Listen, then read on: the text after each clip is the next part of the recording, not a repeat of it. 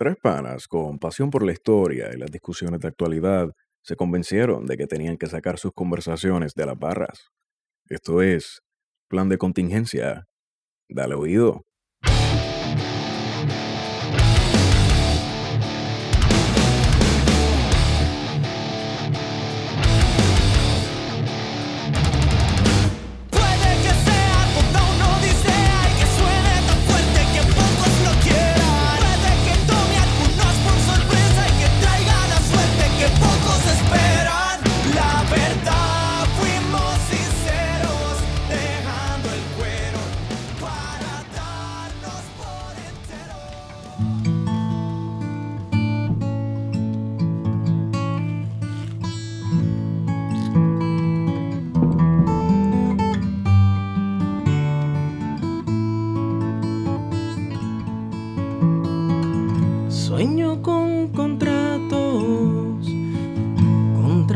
De mar, concierto mar y de contratos sueño yo.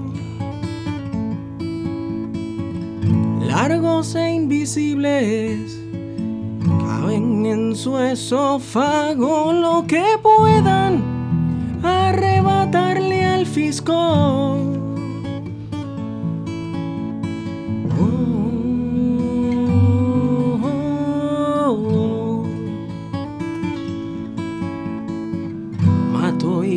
Y aparece uno mayor.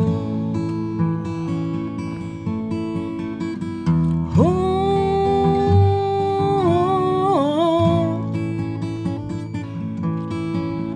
con mucho más infierno en digestión. O sea, cuando dijiste lo de, lo de aparece uno mayor, yo pensé que iba a decir aparece un joseador.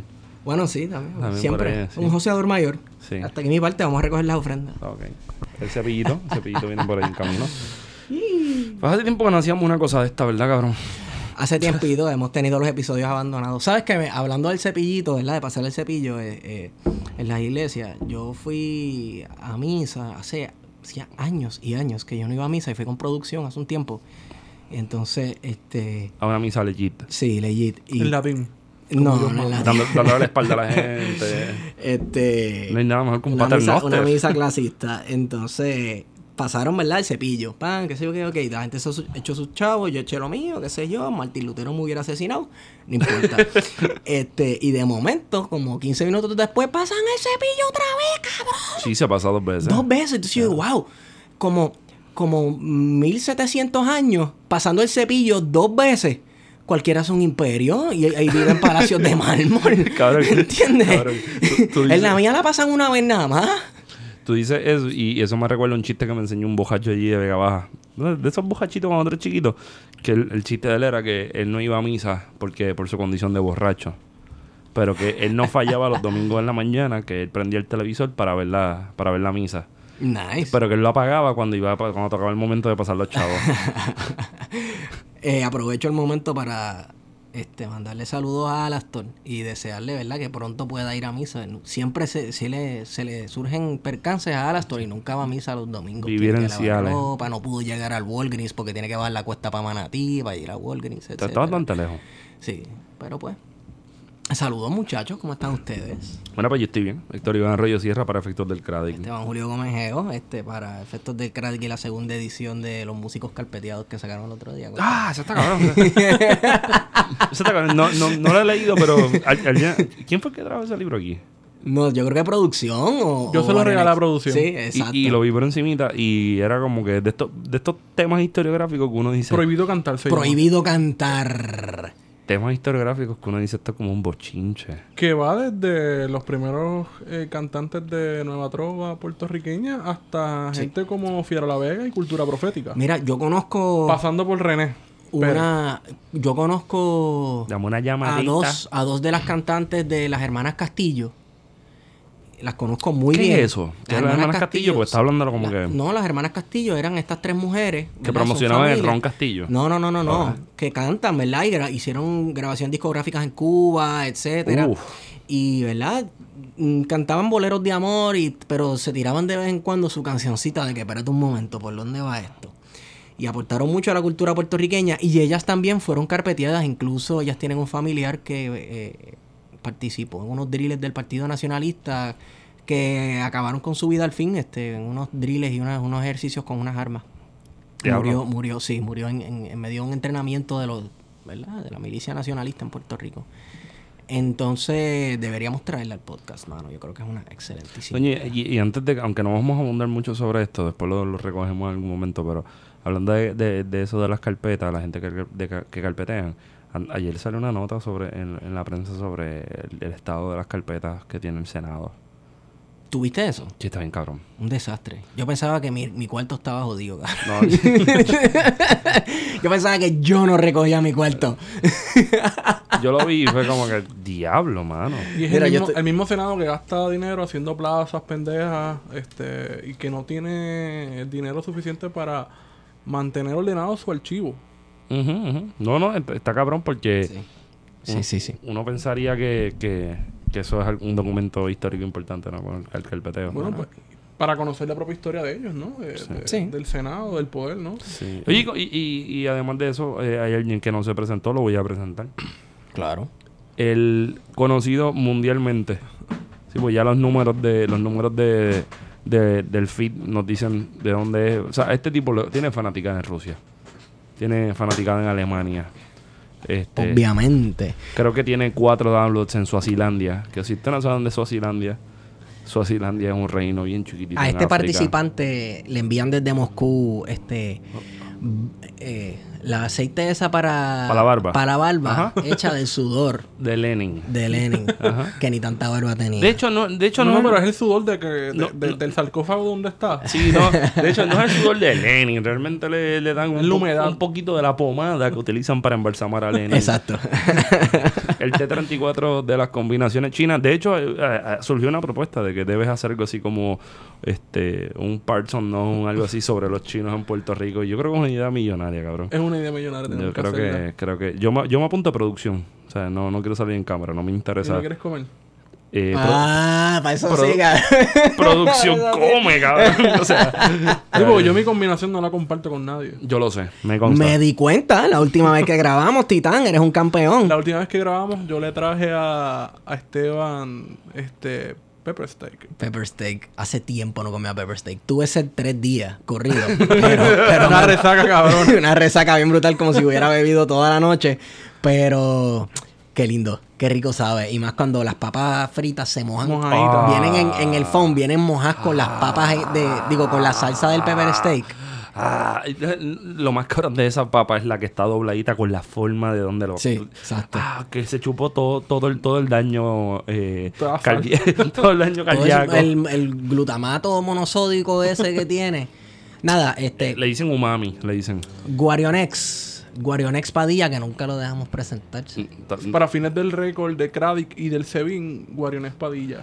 Eh, Alias Guario Candanga o como dicen los amigos del reintegro, Jack Michael. Esos anormales. Jack Jack, Michael Michael. ¿De dónde salió? ¿De dónde esa gente sacó, sacó eso de Jack carete. Michael, loco? sí, porque la gente en Puerto Rico se llama Jack Michael. estaría cabrón, estaría cabrón por hacerte una camisa con una licencia. Jack que tenga tu cara. Michael. Jack Michael Martínez. Michael. Y que vive en Torrimal. Con una, capu- con una capucha. Con una capucha. Wow. Estaría cabrón. Bueno, muchachos, este... El 38. ¿38 qué? El, el episodio 38. El episodio episodio 38, sí. aquí estamos, estamos en victoria.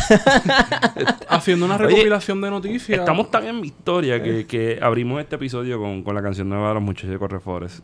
Sí. Que, Ah, y- sí, que, no hay na- que no hay nada que explicar. Así se llama el tema. Y al final lo vamos a dejar corriendo para que pa- para el sano entretenimiento, el gozo y para que terminen soltando chavitos en iTunes y eso. Porque pues, hay que comer en Puerto Rico, ¿no? Exacto. Pero estamos en victoria. Estamos en victoria. Estamos en victoria. Oye, tiramos un victoria religioso. De lejos, por favor. No, hay una canción que se llama Victoria, y no recuerdo. Yo digo que todas las canciones cristianas son de Marcos Witt, que dice ¡Victoria! Pero en realidad no, no. ya la. Eso suena como Steel Dragon. no me cuque, que yo el Power Metal y yo nos llevamos bien. Mano, el lunes nosotros pudimos entrar. Nosotros vamos a hablar, ¿verdad? Pero vamos a hablar de, de- del surgimiento del movimiento Victoria Ciudadana Ajá. como si hubiésemos estado allí porque estábamos allí. Estábamos allí, estábamos allí y la realidad es que este podcast nosotros, ¿verdad? Y producción nos pusimos de acuerdo porque creo que para hablar bien de un tema, y eh, digo yo, y algo tan reciente como el lunes, pues decidimos que era mejor estar allí Sí. y cubrir el evento, entre comillas, ¿verdad? Estar allí, hacer apuntes. Yo grabé la presentación completa. Saludar al pana. Este, saludos a todos aquellos de la prensa que no nos dieron una patada y nos sacaron de allí a nosotros con nuestras grabadoritas. Allí bien gremos. Así que aquí estamos para hablar de lo que pasó el lunes. Cuéntame, Wario. Pues yo creo que para empezar hay que dejar claro que Victoria Ciudadana surge como una alternativa progresista a las políticas reaccionarias que se han puesto en práctica por distintas administraciones en Puerto Rico y por la Junta de Control Fiscal. Eso es lo, lo primero. Eh, lo segundo yo creo que hay que hablar es la, la demografía que estaba allí Sí, presente. sí.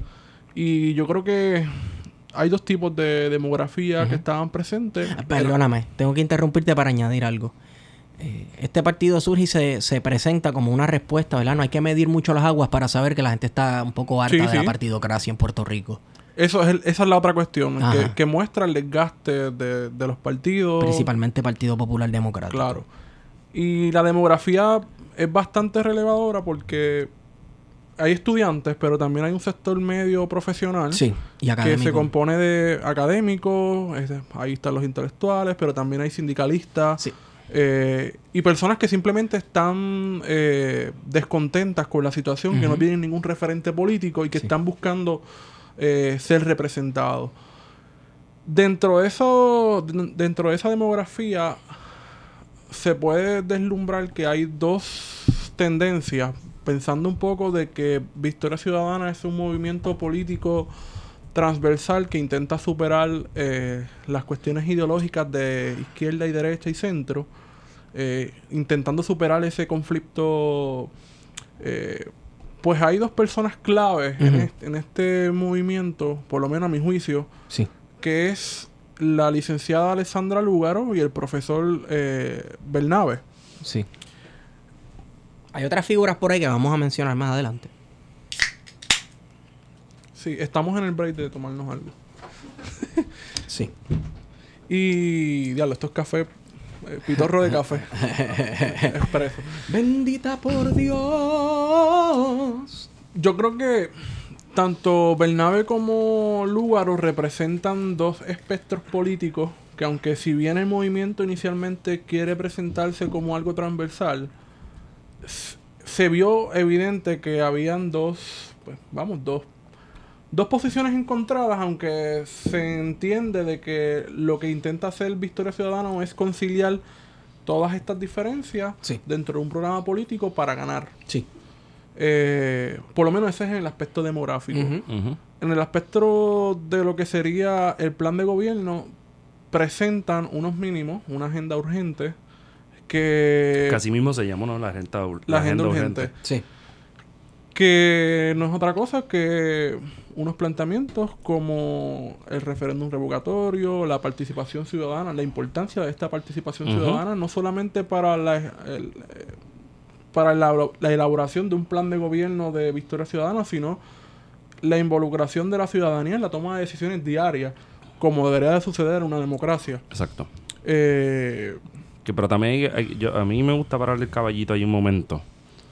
Y es en la cuestión de que todavía hay que problematizar la cuestión de qué es democracia. Claro, en, una- En en un contexto como Puerto Rico, exacto. esa la democracia tiene unos déficits por ahí. Vamos, eso siendo tímido, yo no. de- Sí, sí, decir sí, sí. déficit. Hay un rechazo naturalmente a las políticas eh, neoliberales de austeridad que han sido impuestas desde las administraciones de Puerto Rico hasta la Junta de Control Fiscal. De manera que el Movimiento Ciudadano lo que busca es eh, restaurar todas aquellas ganancias que habían obtenido los trabajadores y trabajadoras y que han sido puestos en suspensos por la Junta de Control Fiscal y la administración eh, gubernamental. Eh, incentivar la organización sindical, por eso una de las partes Privada y pública, que añadirlo ahí privada y también. pública. Sí. Una de las partes demográficas que estuvo allí presente fueron los sindicatos. Sí. Eh, así que los sindicatos son eh, centrales dentro de esta organización, dentro de este movimiento. Eh, sobre la universidad, pues re- eh, respetar la fórmula, que sabemos que está también en suspenso y que han habido una serie de recortes que ponen en tela de juicio, ¿no? Si la universidad va a continuar Sí, dentro la de unos viabilidad, años la viabilidad, la de la viabilidad de la universidad. universidad. Eh, Sí, sobre la salud, el seguro de, de salud universal. Este, sobre el ambiente, sabemos que en discusión están la desregulación Ajá. de una serie de leyes ambientales, de, de reservas que han Sí, sí. sido... Venderle más chiquita al primer pendejo que tenga los billetes. Por ejemplo, Vamos a hablar de eso. Así que hay una agenda para revertir buena parte de esa desregulación ambiental, de las políticas de planificación, zonificación. eh, En resumidas, en lo ambiental se lo van a pasar todo por donde no da la luz. claro, y sobre todo hacer frente a lo que son las- el cambio climático. Puerto Rico se ha quedado atrás en esa discusión. Eh, se ha presentado legislación desde partidos como el Partido Independentista y el PPT, que presentaron propuestas en el pasado. Todavía hay una legislación presentada en Senado En y Cámara. concreta, que se ha quedado guindando. de la claro de la ley de costa eh, que urge en momentos en que la costa norte de Puerto Rico la costa oeste han estado pasando unos episodios de marejadas fuertes y de erosión costera que tienen que ser atendidos Eh, y una de las políticas centrales me parece de, de Victoria Ciudadana era el asunto electoral Y también la cuestión de la corrupción. la corrupción Sí, pero la- ellos- lo ellos- electoral como una reforma, ¿no? De, Sí. de limitar cargos públicos, Eh, hacer una enmienda a la ley electoral que permitiera la- los pactos. eh, Sí, eh, las, coaliciones. coaliciones. ¿Qué piensan de eso, de las coaliciones? Pues mira, este, yo creo que está muy bien que quiten esa ley de las coaliciones. Anticoaliciones. Anti- o sea, exacto, anticoaliciones, porque para mí históricamente eso lo hizo el Partido Popular para que nadie pudiera retar su poder por lo menos por unas cuantas décadas. Recordemos que antes del Partido Popular ganar las elecciones. El Partido Popular ganó con una alianza. Exacto, Eso es así. Exacto. El Senado. Eh, y anteriormente gana la, la, la coalición, republicana, republicana socialista. y socialista para todos aquellos usted- de ustedes que nos escuchan. Escuchó bien. Sí, escuchó bien. eh, el Partido Estadista Republicano en coalición con el Partido Lo que Socialista. pasa es que la derecha blandengue puertorriqueña se basa en estar peleando si el logo de, de- de Victoria Ciudadana tiene que ver con el PSV, este, si Sí, esto, si, si, si esto es eh, Venezuela entrando acá. Pero la realidad política puertorriqueña es que durante mucho tiempo, principios del siglo XX, digamos, vamos a ponerlo que podemos hablarlo desde 1903 hasta el 40, más o menos. El 40 no, hasta el 36. Tú En el un- 36 hay una enmienda a la ley electoral, que es la del colegio electoral abierto. Antes, eh, a las 3 de la tarde, iban todos los electores a la escuela.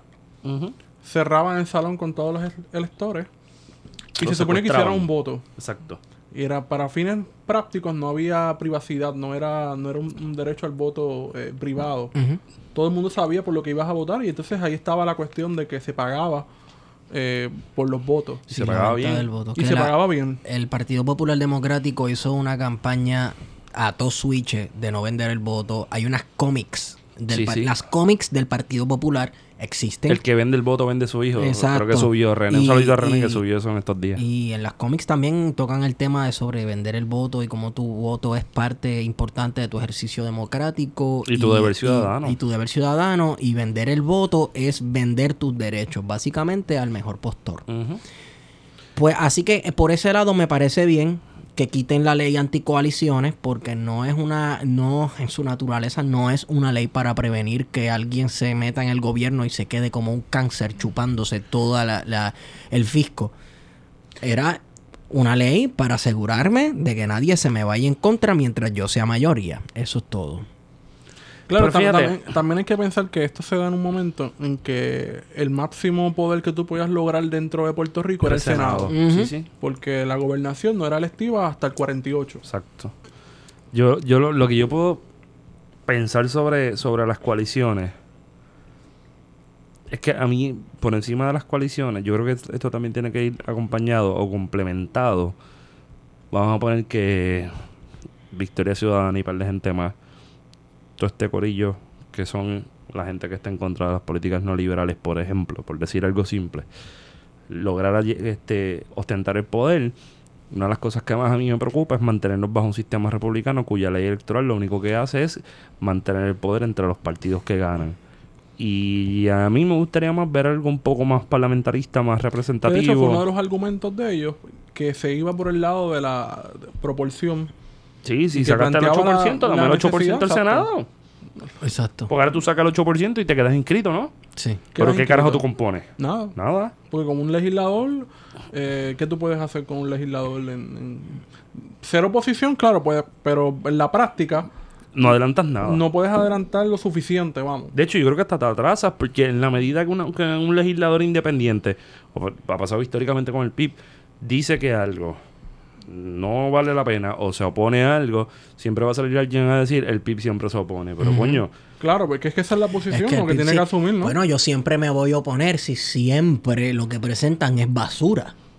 ¿Sabes? Estamos, ese es el 99% del estamos muy light. No pudiste haber dicho una cabronada, una mierda. Sí, no, pero hoy estoy, tú sabes, estoy en la presencia.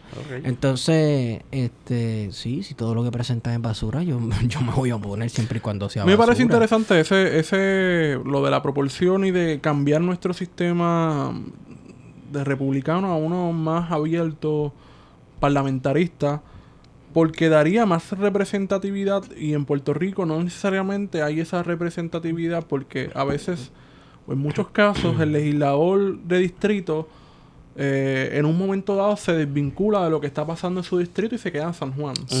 Eh, hay- si- yo conozco legisladores que sí se quedan, mantienen esa conexión y que son gente que, que se buscan y que tienen un apoyo en las comunidades fuerte, independientemente que sea a cuesta de dar nevera, estufa, etcétera. Que Sí, ese es el que diario vivir de la política en Puerto Rico, El que que doña viene, Chencha allá en la montaña, pues obviamente que va a votar popular y PNP si siempre va a haber alguien que le lleve La con el barril de tocino y la lavadora. Así funciona la política en Puerto Rico y así funciona la política en América Latina. Y así funcionaba la, la política también antes, Con de, España. antes del cambio, exacto, antes del cambio de, de, de dominación. Y en la misma península ibérica, este, lo que se llama la era de los caciques, en el siglo XIX, que hubo un turnismo, un cambio. Sí, entre Eh, republicano y monarquista. Y funcionaba así, comprando y sobornando a la, a la ciudadanía, los que podían votar, porque era un voto restringido también. Sí, mayor de edad, hombre, Y que tuvieras mayor de edad, propiedad. que tuviera propiedad y que...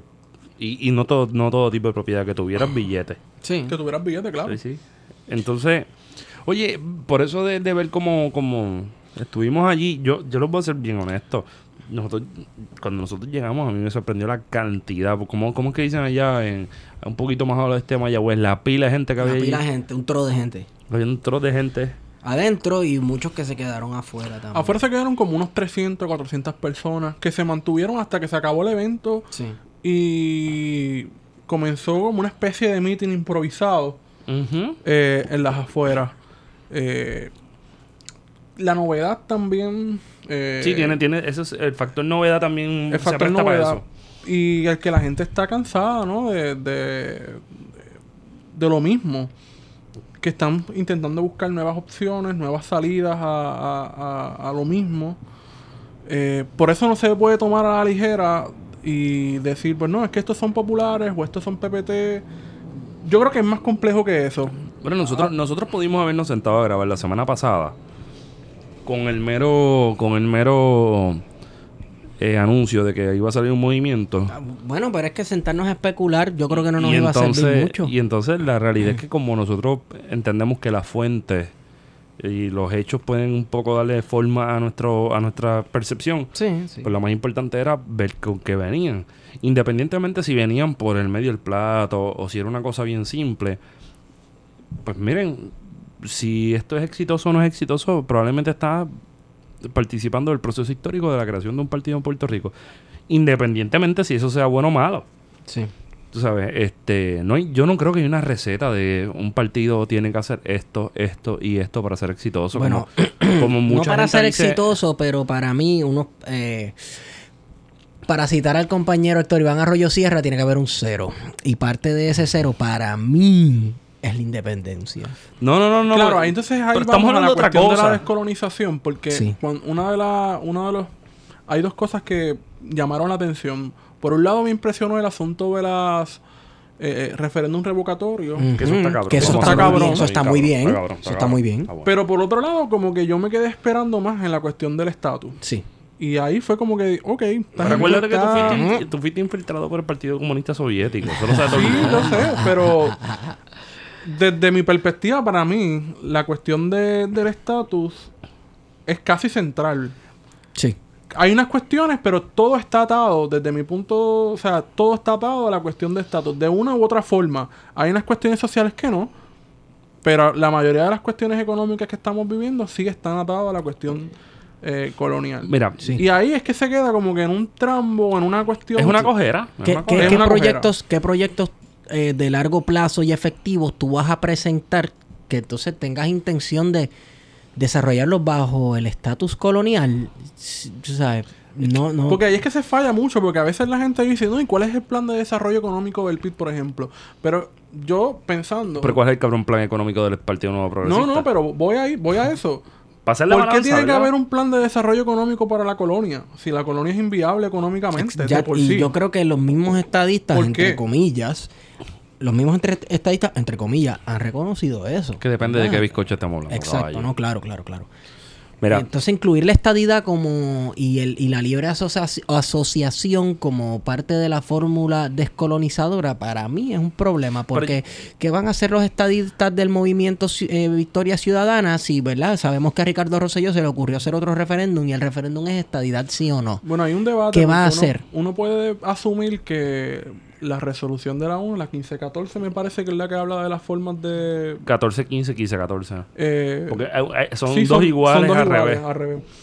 Que habla de la libre asociación, eh, la independencia y la integración. Uno podría pensar que dejándonos llevar, y esto no es, esto yo no soy abogado, no, no soy experto en derecho, pero esto es un argumento loco atándolo. Los historiadores a veces tienen la razón. Sí, eh, que uno podría asumir que integración también podría ser anexión. O sea, que desde ese punto de vista, y dependiendo a quién tú le preguntes, podría asumirse que la, in- la integración y anexión, o estabilidad, en nuestras palabras acá en Puerto Rico, podría ser una fórmula descolonizadora. Eso es debatible. Eso es give up. Eh, sí, sí, sí. sí. Ok, yo tengo un solo problema. Yo apagué el switch cuando tú dijiste la ONU. O sea, el hecho de que lo diga Ah, la no, ONU, no, así, no. para mí la ONU no sirve para nada y no ha servido para nada desde el día que la hicieron. No, exacto, exacto. Pero, ok, volviendo, Y- a, mo- mo- volviendo a- al movimiento Victoria Ciudadana. Hay algo que, que yo creo que, bueno, diría Marx en esa primera línea de el 18 brumario de Luis Bonaparte. La historia se repite dos veces, primero como tragedia y después como farsa. Y ahí me quiero detener con ustedes porque yo creo que ustedes son una de las personas más críticas que yo conozco en el fucking. En mis fucking círculos de amistades. Pero. Qué lindo. Este. Yo creo que. que, que no sé si es una falsa equivalencia, cabrón. Si me quieres dar el azote, dámelo, ¿viste, gordo? Pero yo creo que los problemas Puerto- de Puerto Rico, si nos vamos por la premisa de los casos de lo que yo llamo los, los nuevos casos insulares, que es eh, Franklin Tax y Sánchez Valle versus Puerto Rico, Puerto Rico versus Sánchez Valle.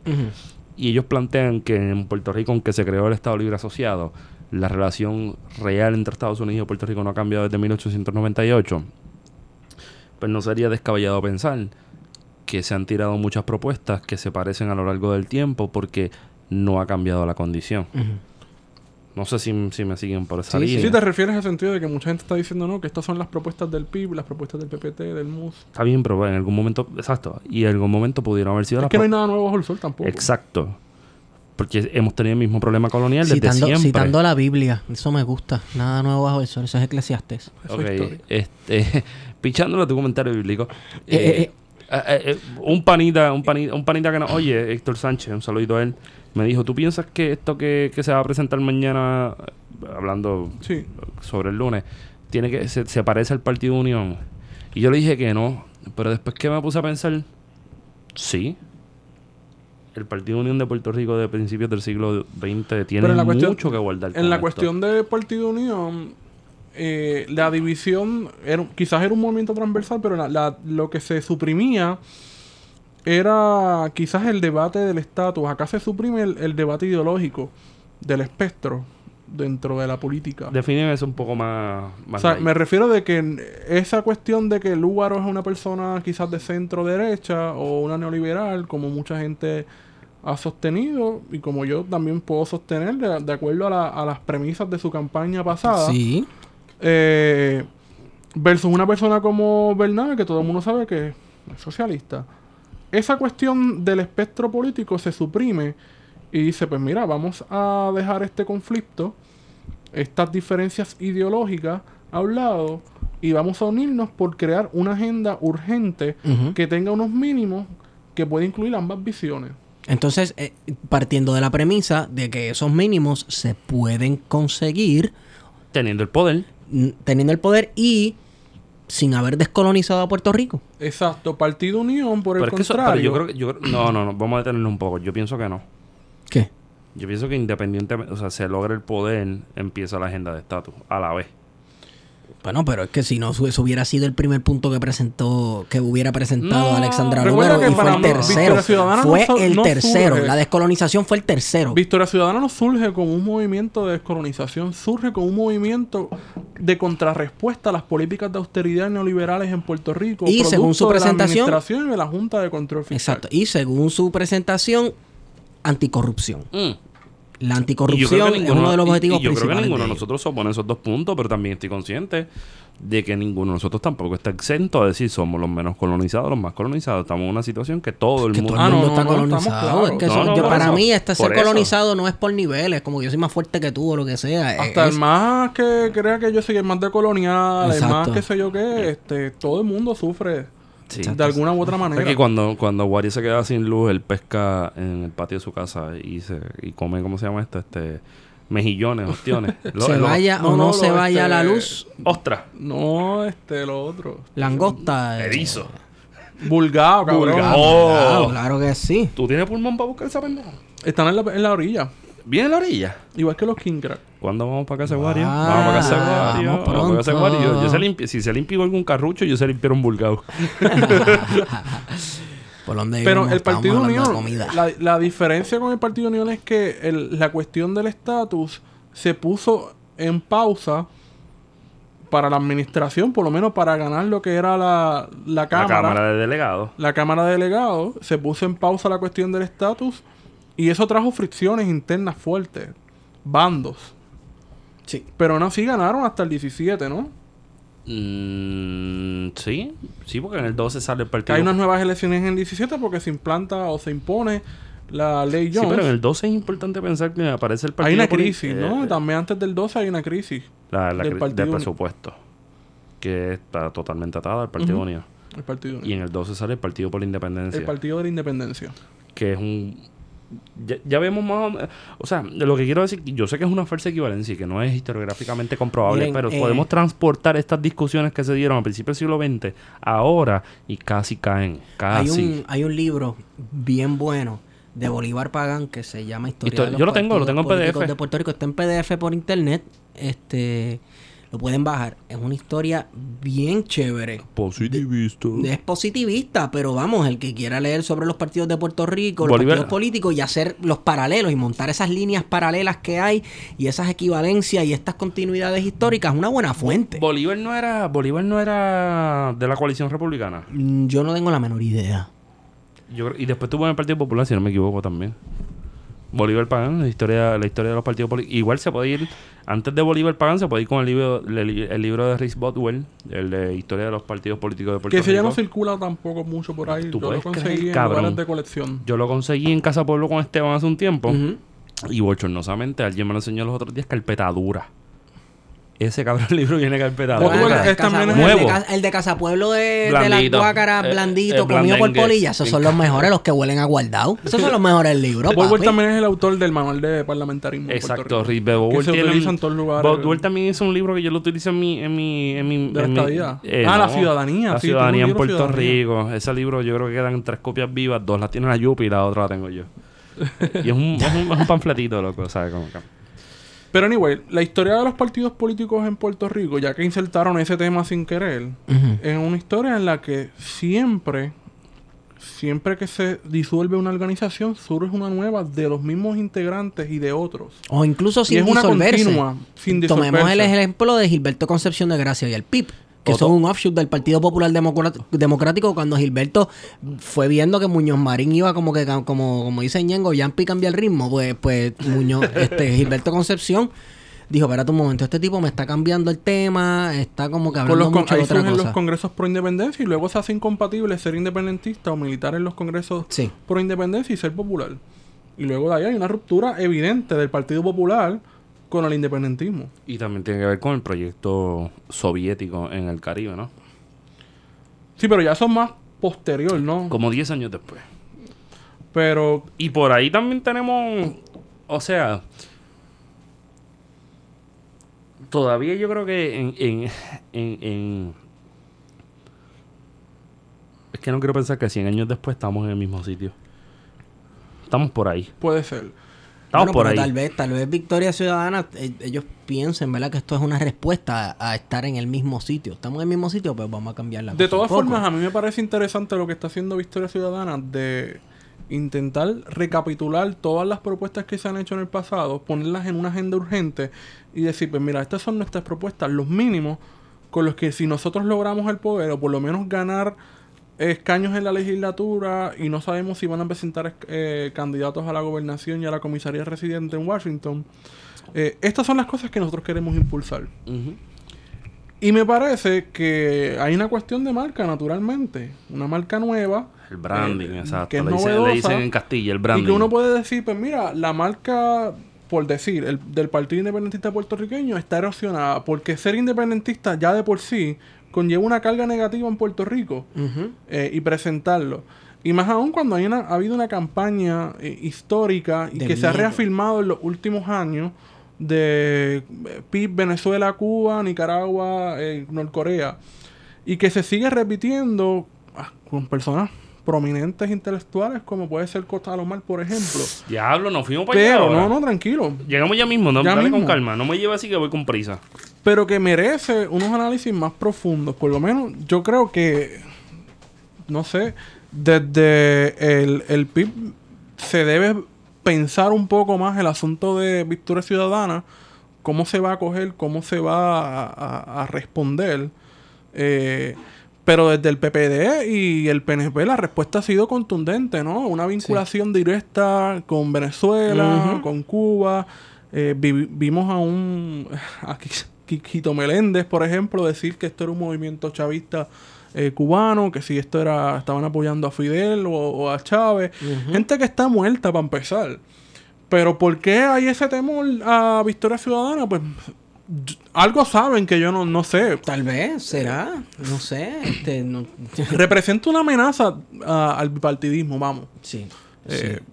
Y por eso uno lo sabe porque luego ves gente en redes y los medios hablando del ah, la misma basura de discurso de miedo de votar por yo no sé quién es un voto en con- a favor del PNP, por ejemplo. Votar en- eh, por tal fulano y no por el Partido Popular es votar por Ricky Rosselló. Los mismos discursos él que, se utilizaron, por ejemplo, por décadas contra el PIB, que si votabas por Rubén Berrío votabas por Fernando Martín o David Noriega, era votar a favor de una victoria del PNP. Porque la, la- bajo la lógica del, del PPD siempre ha sido vota por mí para detener la estadía. Sí, exacto. Y mantenemos el- el- la cuestión del Sí. estatus. Y yo te, yo te aseguro tu, tu cultura y por eso la importancia de desarrollar un, un, este, articular un discurso de la defensa cultural, etcétera, para convencer a la gente que tal vez quiera votar Pero por distintas razones, incluyendo no, no solamente la muerte de Héctor Ferrer, sino los escándalos que se habían sacado de Héctor Ferrer como cabildero en contra de Puerto Rico.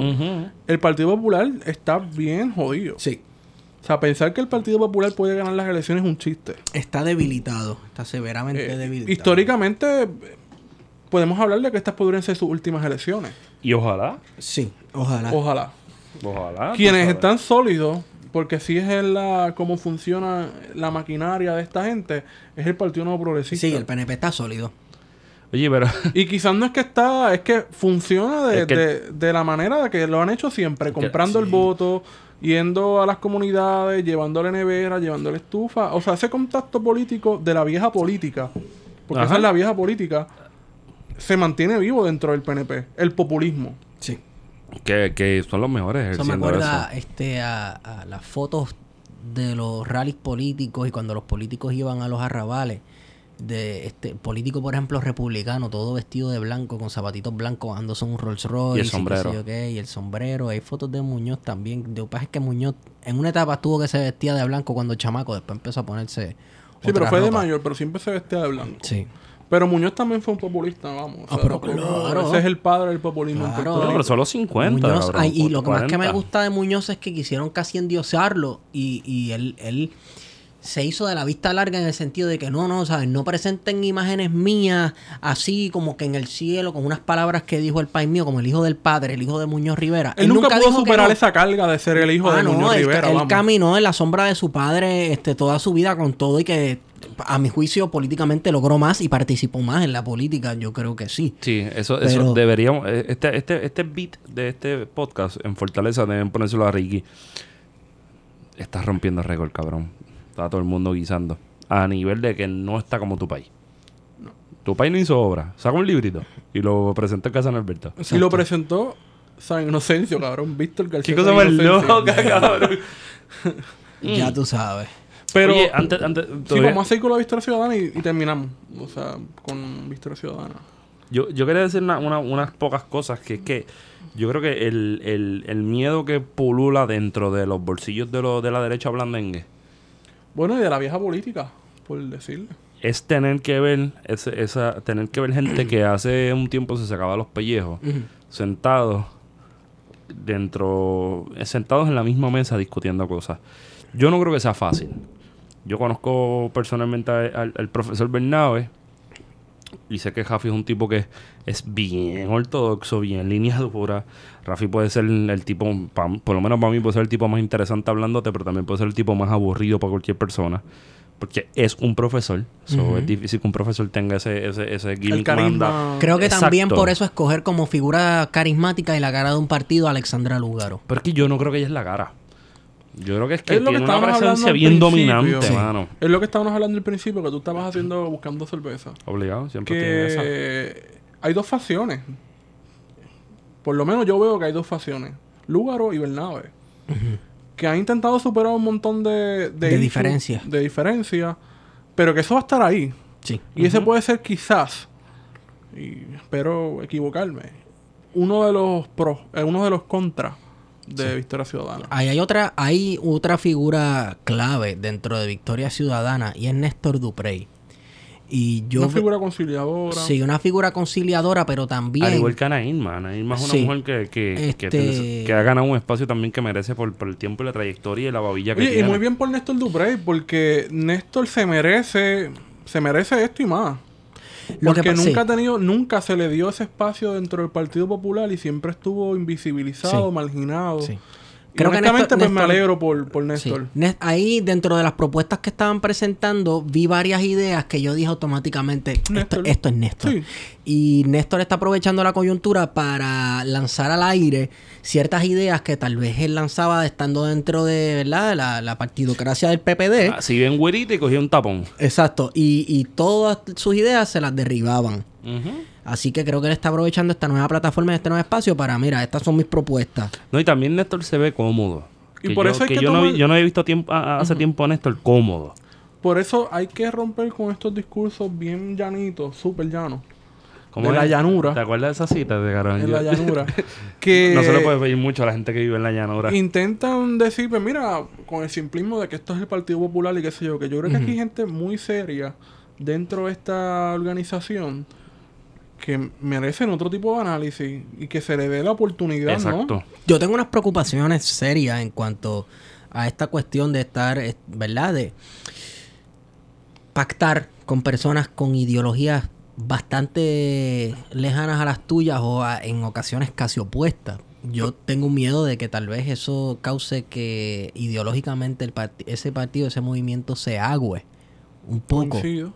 Este, que no tengan algo tal vez 100% sólido. Sí sabemos que todos están de acuerdo en los puntos estos... eh, La agenda urgente. en la agenda urgente, y en los criterios de quién debe pertenecer o quién puede pertenecer al partido, que son unos puntos éticos, etcétera, debe tener esto, esto, esto y debe querer esto para Puerto Rico. Sabemos, pero a la hora de hacer realpolitik eh, puede puede ser un poco problemático. Entonces se puede dividir en facciones, porque ya estamos hablando, mencionaste ahorita de que hay dos facciones, o sea, ya desde su inicio. Digo, yo estoy asumiendo que hay dos facciones por lo que vi, por, Sí. por lo- lo- los aplausos, por Sí. lo- la gente que llevó. Y, y nos estamos olvidando de algo aquí importante.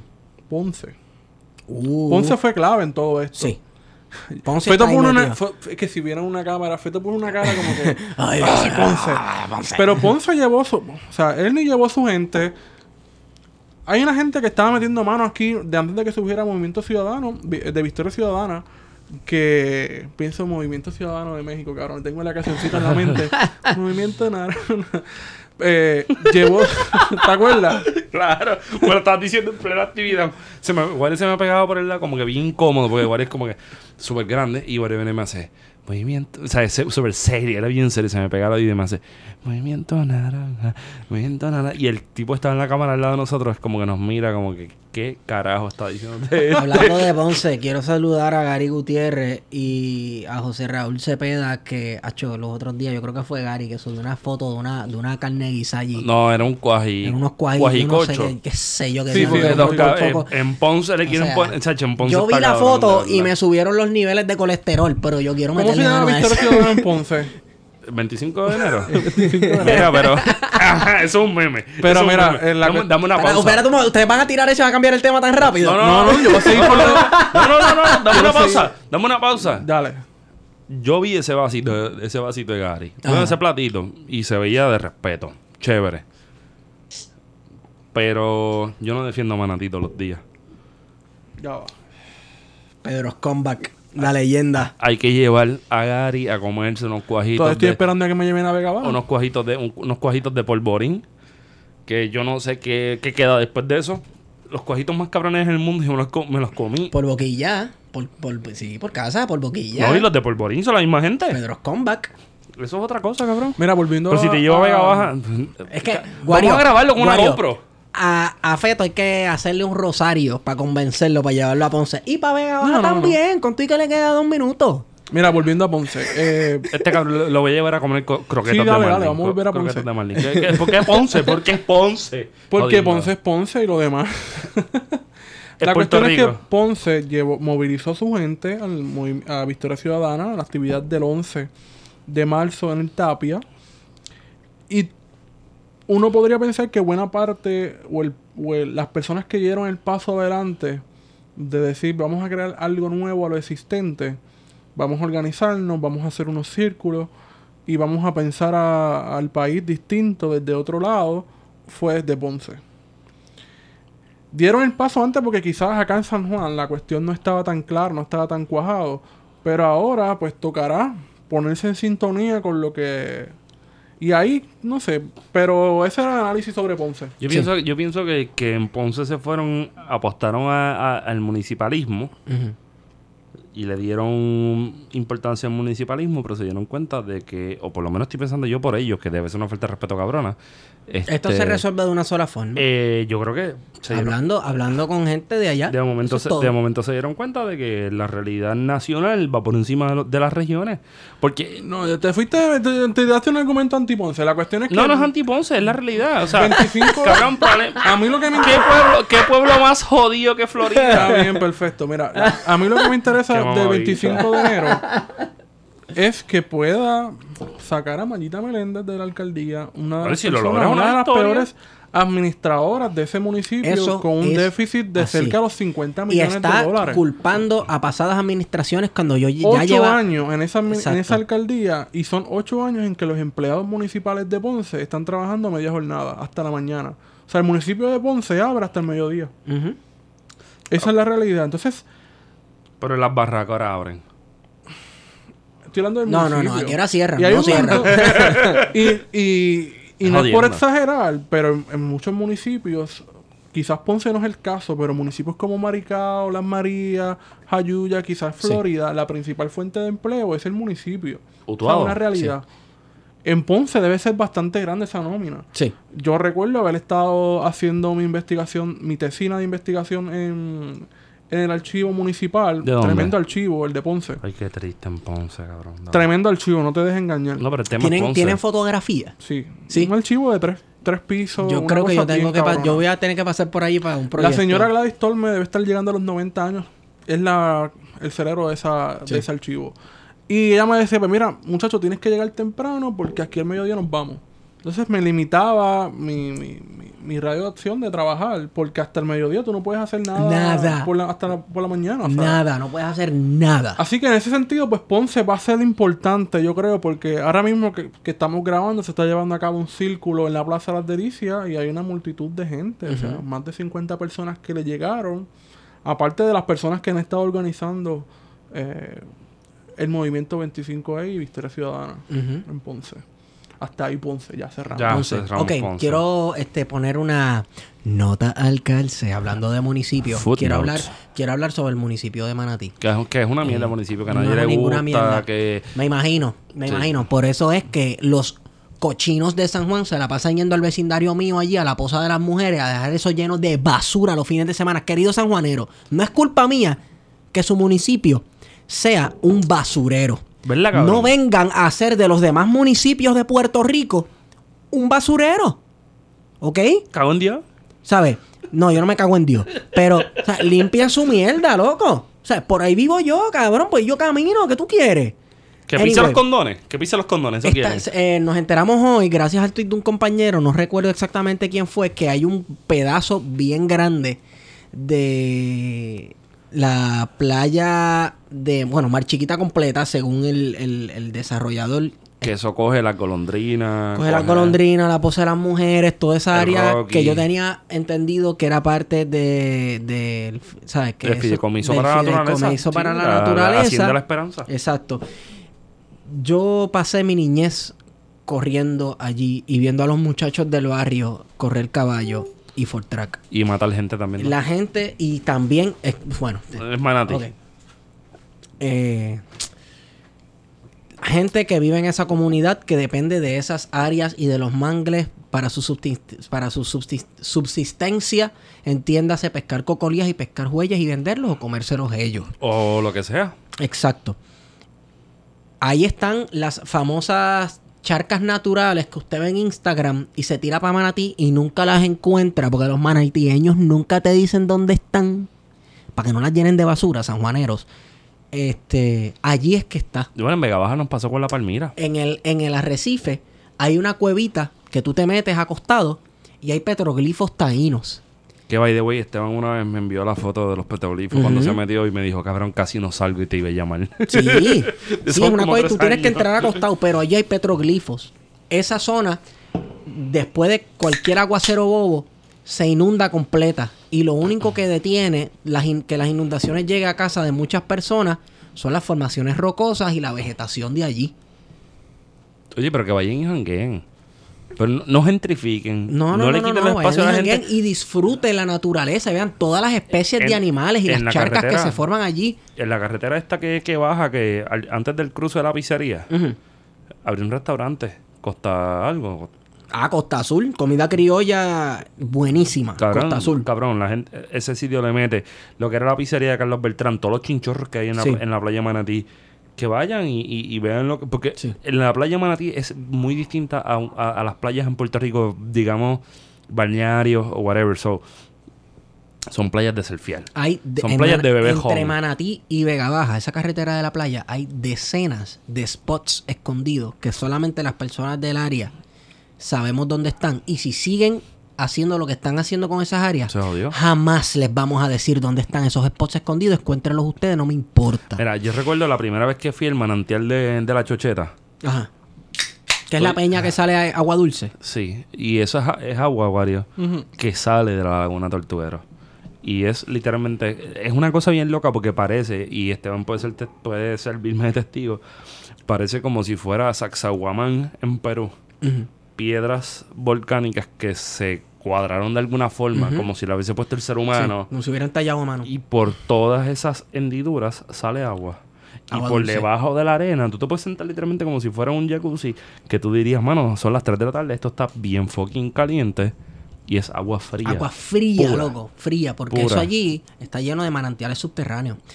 Esa área está en venta, el área que acabo de describir está completamente, la están vendiendo en 50 millones de dólares, me imagino que quieren desarrollarla para hacer algún tipo de hotel o un edif- una mole cuadrada, este World Cups, una mole de cemento que no va a servir pana, que quiero ver que ellos van a, quiero ver a los residentes de allí cogiendo kayak cada vez que llueva.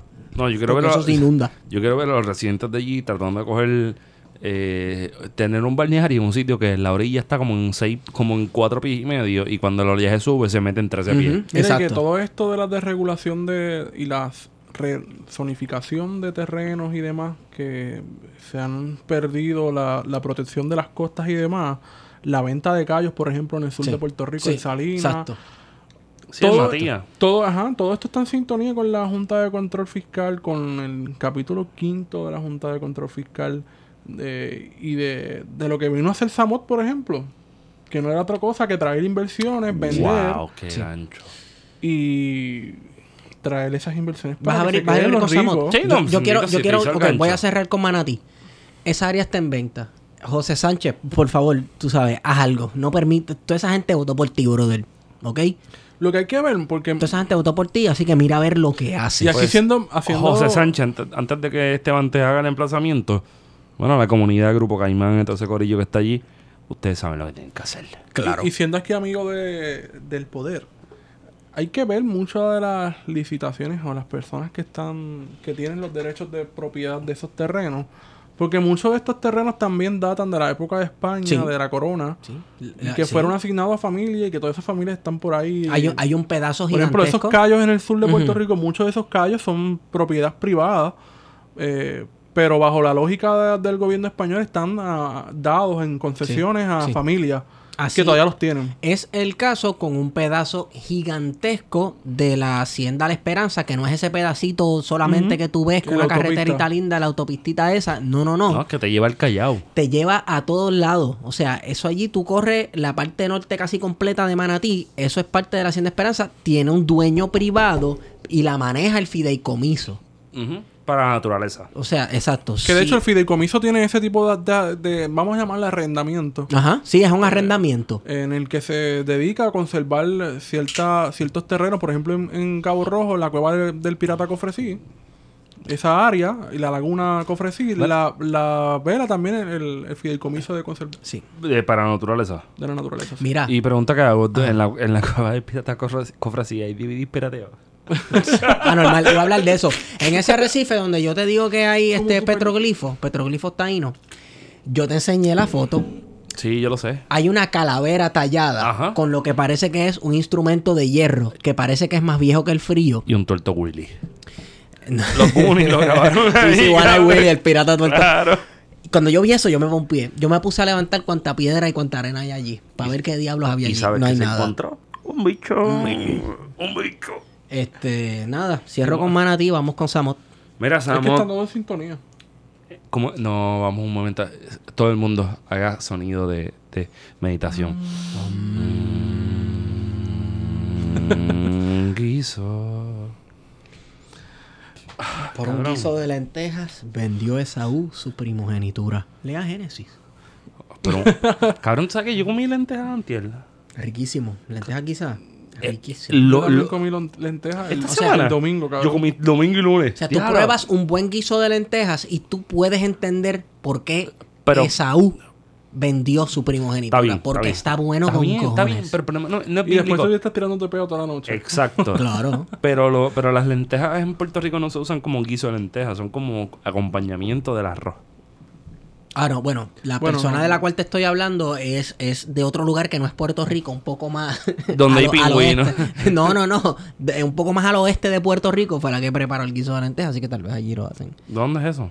República Dominicana. Un poco más al este, yo dije oeste. Oeste. Al oeste. Al oeste. ¿Es tu ok, vieja? oeste. Es mi vieja, sí. Pero tu vieja no usa eso como bichuela. Sí, pero también hace el guiso solo. Solo, exacto, como, como un sopado de gandules. Sí. Que es horrendo la sopa de gandules. Tú eres loco. Vamos a continuar con Samot, por favor. Sí, sí, este, nos fuimos. Pues mira, a la sazón no, el Samot era el coordinador de A la sazón, gordo. Hace tiempo que no te escucho decir esa mierda, cabrón. Ese es tu gimmick a la sazón. Eh, era el coordinador de revitalización de la Junta de Control Fiscal, que no era otra cosa que la persona encargada de traer las inversiones a, a Puerto Rico. Y resulta que el gran obstáculo para las inversiones en Puerto Rico, Na, na, adivina quién era. na, na, na, na. ¿Quién era? Eh. El gobierno de Puerto Rico. El comunismo y el socialismo. El socialismo. eh, o sea, No, el Samot dice que el gobierno de Puerto Rico quería que controlar el capital. Que, que Puerto Rico se estaba comportando como el gobierno ruso que intenta controlar el capital privado. Y, entonces era como que tú, tú estás bien, ¿no? El Samot, porque ¿Qué te pasa? Te veo palideando. esa no es la realidad. O sea, el- por lo menos la realidad aparente que uno tiene o, o- o que da la impresión es que el, el gobierno de Puerto Rico no controla el capital privado. Eso es mentira. No, da rienda suelta al Da capital. rienda suelta al capital, precisamente. yo que tal vez él quiso decir, tal vez no. Pero sí existe una relación entre el gobierno de Puerto Rico y el capital privado y es que el gobierno de Puerto Rico se comporta como Un un facilitador. para que el capital privado haga lo que le dé la gana, como por ejemplo vender un área que debería ser protegida por sus recursos naturales. Bueno, como diría, como diría el pana de este podcast, Luis Javier Cinton Gutiérrez, Cinton Gutiérrez, que decía que si usted cree en el capitalismo y su mayor eh, contratista es el gobierno, usted es un mal socialista. socialista. Usted es un, exacto. Un mal capitalista. Un mal capitalista. ¿Mal capitalista? Usted es un mal capitalista. Eso es así. Pues está dependiendo del gobierno. ¿Qué es lo que pasa aquí? Sí. Y mucho. El clientelismo. Tal vez él hablaba del clientelismo. Claro, porque él decía que muchas de estas propuestas que venían para Puerto Rico se compartían en el gobierno y el gobierno las compartía con sus amigos y luego venían estos amigos del alma y presentaban exactamente las mismas propuestas Sí. con menos cantidad de dinero, o sea, en la subasta y se hacía el proyecto y beneficiaba a los amigos de siempre. Pues mira, déjame decirte algo. Eh, tal vez el amigo Heriberto nos pueda hablar mejor de esto, pero conozco una persona muy cercana que está tratando de hacer una cooperativa agrícola y el gobierno le está poniendo trabas. Y unos insiders le dijeron, mira, la realidad y también es hay un que hay conflicto gente... con las cooperativas y la Junta de Control Fiscal. Sí, hay algo por ahí. Pero hay eh, unos insiders le dijeron a esta persona que yo conozco, mira, la realidad es que el mismo gobierno está poniendo trabas porque hay gente, dentro del mismo gobierno que están queriendo hacer ellos sus cooperativas y no quieren competencia. Mira, Sa- dijo, y voy a, hacer- voy a darle esta cita. Dice, seamos francos, coordinar con un gobierno que está en medio de una crisis masiva, en quiebra y al que todo el mundo está investigando es una cosa muy retante.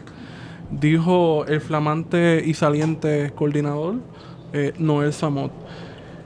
Ciertamente, pues que el gobierno ¿Por qué de Puerto Rico... Samot? Samot, Z-A-M-O-T, gordo. Mala mía que te interrumpa. Ajá.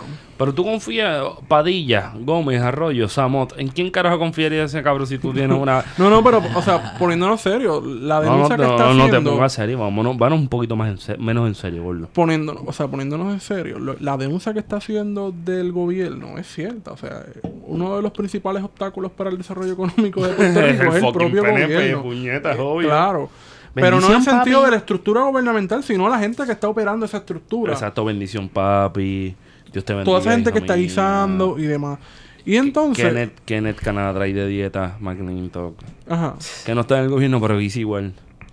Oye, lo- un pésame a la gente que tiene que coger clase con ese cabrón. en la Hay una ansiedad de estos líderes que piensan en el destino manifiesto que les pusieron, que les encomendaron. Por ejemplo, Rivera Marín con George Washington, que dice, pues mira, es que si George Oh. Washington tumbó y le robó las manzanitas a- ¿Al al, papá? pa- al país, pues que yo haga esto de enviar un barco y que no llegue a Venezuela. me estoy es nada. comparando. Pero no me estoy comparando. Pero Samot, de verdad que se fue. Over the Top. Tú sabes lo que es Over the Top, ¿verdad? La, la, la, la película de, de, de Sylvester Stallone, que es un camionero que pulsea con todo el mundo. ni idea. Yo Ah, sé de una parte, de una unas palabras que dice Héctor el Father en una de sus canciones, los outros. Tú sabes Ajá. que los outros de Héctor el Father Oh, duraban, duraban Sí. más él riéndose y hacer diciendo compras. Descargar los paquetes. ¿Qué es lo que Él decía, le decía, nos fuimos Over the top. Tú sabes. Y pues eso es lo único que yo sé. Ese es el único referente que tú tienes, cabrón. Sí, eso sí. Cuando, cuando, cuando Stallone se vira la gorra y está pulseando, el tipo es un camionero. Los- está bien, Para mí Stallone es Cobra y Rocky. Cobra es duro, cobra es duro. Oye, me debo un saludito a el panita Sly Juan Nieves, que dice que somos sus referentes de comer comida china. Pero lo que él no sabe, cabrón, subió una foto a Instagram. Ah. Esto es un paréntesis, cabrón. Subió una foto a Instagram bien, cabrón. con una con una con una con una Allen Iverson meet- unas question meet, y me gustó eso. El 2005 estuvo estuvo Mira, volviendo a. Samon, Samon se está com- vol- Samon se está comparando con Winston Churchill, cabrón. ¿Con, sea, con la avenida o el primer ministro? ¿Cuál de el los primer dos? ministro. Yo pienso que es con la avenida, lo pisoteó todo el mundo hoy. se fue, se fue. Eh, y dice que cuando él asumió el cargo de la del coordinador de la de rehabilitación de la Junta de Control Fiscal, pensó en la cita de Churchill que decía algo así como que sería terrible que el destino te toque en el hombro en la hora más crítica y que te tome desprevenido. It would be terrible Y cierro cita. if destiny touched your shoulder. Algo así como él hablaba. We me, faltó, Sacándose el cigarro. me faltó el... We shall fight them in the sea. We shall fight them wherever. Mira, ¿Cuál, párame. ¿Cuál es el flow de citar a fucking Churchill? el mismo flow de citar a George Washington. No, pero Sí, esta gente, cabrón, tú no esperas mucho, loco. A mí me dicen que... que, que bueno, picha, no voy a tirar esto al medio. Pero sus hijos no se sienten muy orgullosos de él. ¿De quién? De Churchill. De no, de Rivera Marín. Ay, Rivera Marín. Está cabrón. Anyway. Qué bueno que yo no soy hijo de él. Exacto. Mira, la, ah, Yo prefiero un padre hípico y gallero antes que tenerlo a él. mira, la figura de, de Noel Samón no era otra persona que la que estaba encargada, como ya habíamos dicho, de coordinar estos, estas personas que vienen a invertir, pero más que todo de hacer expedito, los procesos de permiso. Sí. Ahí viene lo, lo de Mar Chiquita, por ejemplo, los permisos y la resonificación este, y demás, que dan rienda suelta que se pueda construir un megaproyecto de vivienda, que en Puerto Rico hacen falta más viviendas. Me Claro sí. imagino. Porque aquí está llegando la gente que se acabó. Olvídate. No, hace falta, hace falta. Y, Hace falta. y- y los edificios que están... Y las urbanizaciones que están vacías, que se hicieron Los cascos urbanos, pues... Mira, si a Manatí quieren hacer un hotel, yo le puedo, yo, Esteban Gómez, sin cobrarle, le puedo señalar 40 lotes baldíos de edificios abandonados donde pueden hacer un Giscarton 40 veces uno encima del otro. ¿Ok? Eh, Perdónenme, que Sí, estoy, que- que- estoy que- bien enchismado, cabrón, con la mierda esa de que quieren Se vender le ese salió el nacionalismo manatieño. El, el municipalismo. Chévere. O sea, eh, lo siento. Pues, ¿Cómo se llama el tuyo? ¿El 9 de julio? ¿Cómo así? ¿Por qué? Julio, por- porque yo soy Esteban Julio. No, por, Pero la, mira, por la entre, lo- bandera. entre, entre los miedos de y, y las evocaciones que hacía Samot a Rusia, y Rusia nos lleva al terror rojo, comunismo. Acuérdame ponerle de fondo el, el- un cantito. del- La vieja confiable. Pero No. dentro de esas viejas confiables aparece esta, esta columna Luminaria. luminaria que honestamente yo no me la esperaba. Yo no me la esperaba. Ah, ok, sí, sí. Sé de lo que hablan, no me la esperaba. No me la esperaba. Pienso que la persona de la que vamos a hablar, Rafael Cox Alomar, es un intelectual de primera y que con este con esta columna en el periódico El Nuevo Día se escocotó bien feo. Sí. Mira, este. Yo desde hace muchos años me siento que admiro la figura de Cox Salomar y lo que representa dentro de su partido. Es una persona bien level-headed. Es una persona que, si, si yo me dejo llevar por la preparación académica, Ah, no, durísimo. es un caballo, tú sabes, es un caballo de los duros. Y publicó esta columna que me dejó deseando mucho, no sé por qué la hizo, de dónde salió, entendí el punto que quiso llevar, lo entiendo, pero no sé, todavía estoy digiriéndola, todavía la estoy digiriendo. Yo creo que responde a dos cosas. Primero, Ajá. a Victoria Ciudadana Sí, y a la segunda persona es Carmen Yulín. ¿tú crees? Y dentro de ahí, de Carmen Yulín y Victoria Ciudadana, se engloba un montón de gente dentro del inde- independentismo puertorriqueño, porque soberanía no es otra cosa que independencia, también esa, esa es otra, otro bicho con la palabra, que se le intenta quitar Sí. con soberanía toda la carga negativa que en algún momento se le dio precisamente por el Partido Popular Democrático a la palabra independencia. Eh, y la columna comienza con una serie de, de lo que es no, lo que es no ser eh, soberanista. Soberanista, ¿En qué soberanista no es ser socialista, no es ser castrista, no es ser chavista, no es ser comunista, no es ser madurista ni orteguista? Esa es la primera. O sea, a mí me resulta como que yo dije, diablo, ¿realmente estoy leyendo el nuevo día o estoy leyendo el vocero? ¿Y era, era Saldaña o Coxalomar? O era Saldaña o era Costa Lomales. O, o realmente estoy leyendo una edición de, del mundo de 1959 o, o- cabrón, qué carajo. cabrón, Yo tengo cabrón. esto que comentar. Soberanía, ¿verdad? Lo que implica que un país tenga soberanía es que puedas hacer y ser lo que le da su santa y regalada gana. Que pueda hacer todo lo que él dijo en esa lista o todo lo opuesto. Por eso es que los países son soberanos o ostentan a tener soberanía para hacer con su destino lo que les plazca. ¿Verdad? Nosotros acá que tenemos cierto, pe- cierto pensamiento político, suscribimos a que a ese país soberano hacer lo que quiere es, ¿verdad? De acuerdo a la voluntad de las personas que en él habitan. Y entonces a mí me parece interesante que personas como Coach Alomar y ahí dentro de Coach Alomar hay un espectro de personas que, que se pintan como independentistas que tengan que estar constantemente validándose y, y definir sus posturas vía vis con la, con la izquierda con respecto a la derecha. Por ejemplo, eh, un saludito a Marcos Pérez, eh, creador de la Brigada Internacionalista Nadal Power. De los pueblos. Un saludo y un cálido abrazo de parte Sí, de Plan de solidario desde Contingencia. nuestra brigada internacionalista. Mira, hermano, yo no, yo no sé, yo, sea, yo estoy chévere con la columna que le escribió, porque es el manifiesto de lo que sería, por lo menos a mi juicio, eh, la derecha independentista, los independenti- independentistas. Pero de independentista. derecha. O sea, Cox, Claro. Cox Alomar es independentista. De derecha. Porque es un independentista de derecho, hay que, de derecha hay que, hay que ponerle el video de eh, reconócete, amigo, eres un popular nuevo. Lo que pasa es que, bueno, históricamente Cox Alomar ha militado dentro del Partido Popular y cosa que yo siempre he dicho y siempre me he preguntado, Cox Alomar, ¿qué haces dentro del Partido Popular? O sea, tú puedes dar tanto y tanto fuera de esa institución que históricamente Podía dar. te Mira, pero te ha podía echado dar. hacia el lado. Podía dar, podía dar. Porque ahora tiene que hacer un, tiene que hacer un acto reivindicativo de las Sí. cosas que dijo. Porque esto es una columna de Saldaña. Y no es, o sea, Ahora, vamos a eso, porque lo, Michu, ah. lo más interesante de esa columna es precisamente lo que no dice de los soberanistas, porque ya presentó lo que dijo y lo que no dijo. Significa que ser soberanista es ser de derecha, neoliberal, apoyar a Sí. Bolsonaro, apoyar Ajá. a Trump, Sí. apoyar a Duterte, eh, porque es más eh, lo que nos deja entrever de lo que es de lo que es ser soberanista que lo que nos deja de lo que no es ser soberanista según él. No, pero este tipo está cabrón. Él piensa por encima de, de Bolívar y de Sucre. Mano, Ahí se fue, ca- cabrón, la raza cósmica, ¿sabes? Todo ese viaje que, que No, metió Vasconce- ahí. Vasconcelos es un pendejo al lado de este hombre. yo no sé, a mí a mí a mí me gustaría hablar con él.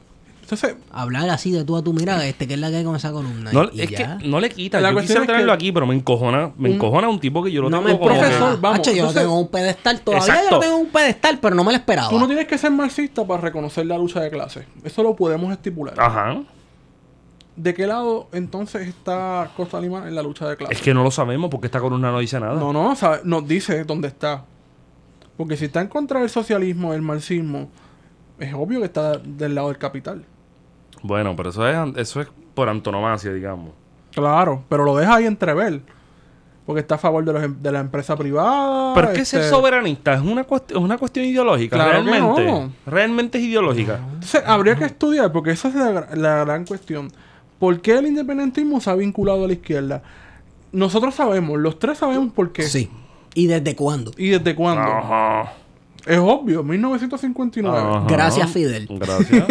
Y hay que entender, pero pero como no se, nos quedamos en la, en la llanura siempre y Hacho, gracias. Gonzalo Mal se quedó en la Me llanura. encanta esa cita, ya lo sé, Sí, sí, me encantó. No profundizamos y no vamos a, a por qué el independentismo se ha vinculado desde entonces con la izquierda. Bueno, porque, Porque sí. el independentismo nacionalista del 30 sale de una de un periodo en que el, inde- el independentismo, el nacionalismo, no era otra cosa que apeneísta, de, reun- Sí. de reunirse, ver la bandera, cantar, viva España, viva Puerto Rico, eh, y ya. Pero Albizu, cuando llega la figura de Albizu, rompe para el carajo todo eso. Que le, sí, que Albizu era hispanófilo, perfecto. Pero plantea una cuestión, el antiimperialismo, Sí. Y yo creo que... que es central en la lucha del independentismo. Entonces, la la izquierda en Puerto Rico, creo que es, eh, ¿verdad? El independentismo hubo un relevo y la izquierda fue la que tomó la batuta y principalmente en el discurso del imperialismo, porque sabemos, y hablamos del 59, que el discurso de Fidel, antes de ser marxista y esto y lo otro, era también Era anti- nacionalista. era antiimperialista y por eso es que la revolución cubana en ciertos círculos se le conoce como la segunda guerra de independencia de Cuba, que ellos dicen que la libran hasta hoy. Y dije Cuba 59, pero también hay que englobar que en el 59 hay un proceso de descolonización en el Caribe y en África. Y también en Asia. Hay unas luchas in- a- antiimperiales en, en, en Asia, Vietnam. Bueno, el proceso de descolonización del Caribe y África y de Asia, como tú lo estás diciendo, y también tiene que ver con... ¿Sabe? Que es un contexto que era... Es un shifting, cambió todo. Claro, en que las izquierdas estaban liderando una lucha de descolonización Saludito en lugares donde tradicionalmente la periferia de la periferia, donde según en la teoría clásica del marxismo no era posible llevar a cabo una lucha. Se dio y ganó. Y se dice ganó. Por ejemplo, Eh, pero ahí está, eso es nosotros también desde la llanura un poco. ¿Dónde surge la vinculación del independentismo con la izquierda? 1959, hay un contexto histórico na- internacional y puertorriqueño también, en el que se utiliza a la izquierda como una plataforma para adelantar y, y- y llevar este mensaje independentista. Pero también, también tienen, o sea, hay un documental que está bien bueno sobre ese tema, que es de Oliver Stone, que se llama South of the Border, donde Raúl Castro, que es como Marx lo quieren o lo amen, lo citan, dice, pues mira, si nosotros no hubiésemos hecho la, la revolución cubana, pues Miami quedaría en La Habana. So, lo que sucede en los 50, en los 59, 60 en Puerto Rico, que se da un, se mira la revolución cubana como algo que está pasando, que está chévere para el independentismo puertorriqueño. La realidad es que no se vio como una cuestión de sistema económico, sino como una cuestión de resistencia. Claro, de resistencia. O sea, contra co- co- el imperialismo. contra- Porque la gente dice, ah, pero que ustedes hablan de imperialismo, que el imperialismo eso no existe hoy en el siglo, en el siglo XXI. Claro que existe el imperialismo. Ah, que el imperialismo no es lo mismo que odiar a, Estados Unidos. Eso es otra cosa. Sí, pero Yo no creo que nadie, ningún movimiento independentista puertorriqueño plantee el odio a Estados Unidos.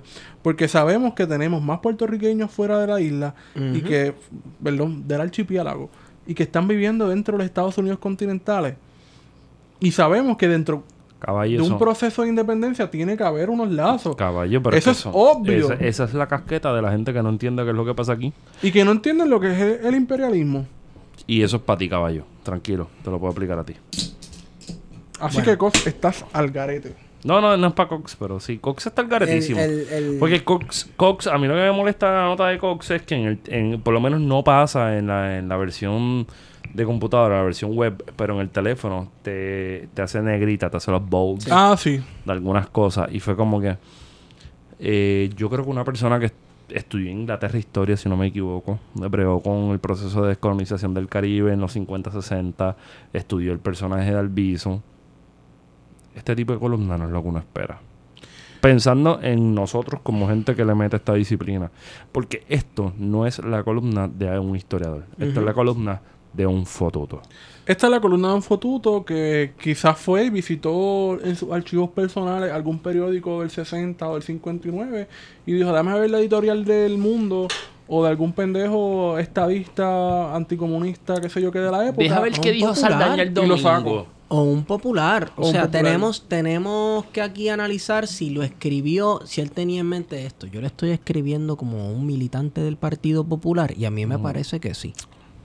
Porque por un lado he visto el discurso del miedo de un voto por fulano es un voto por mengano, que eso es. Y que ha sido la miedo. constante Y de... por otro lado, por constante de la política vieja No, puertorriqueña. no, pero de- la constante de esta semana fue Tomás Rivera Chas, Quiquito Meléndez y el Partido Popular eh, con sus fotutos como Cheito, por ejemplo. Ajá. Saludos a Cheito, fotuto.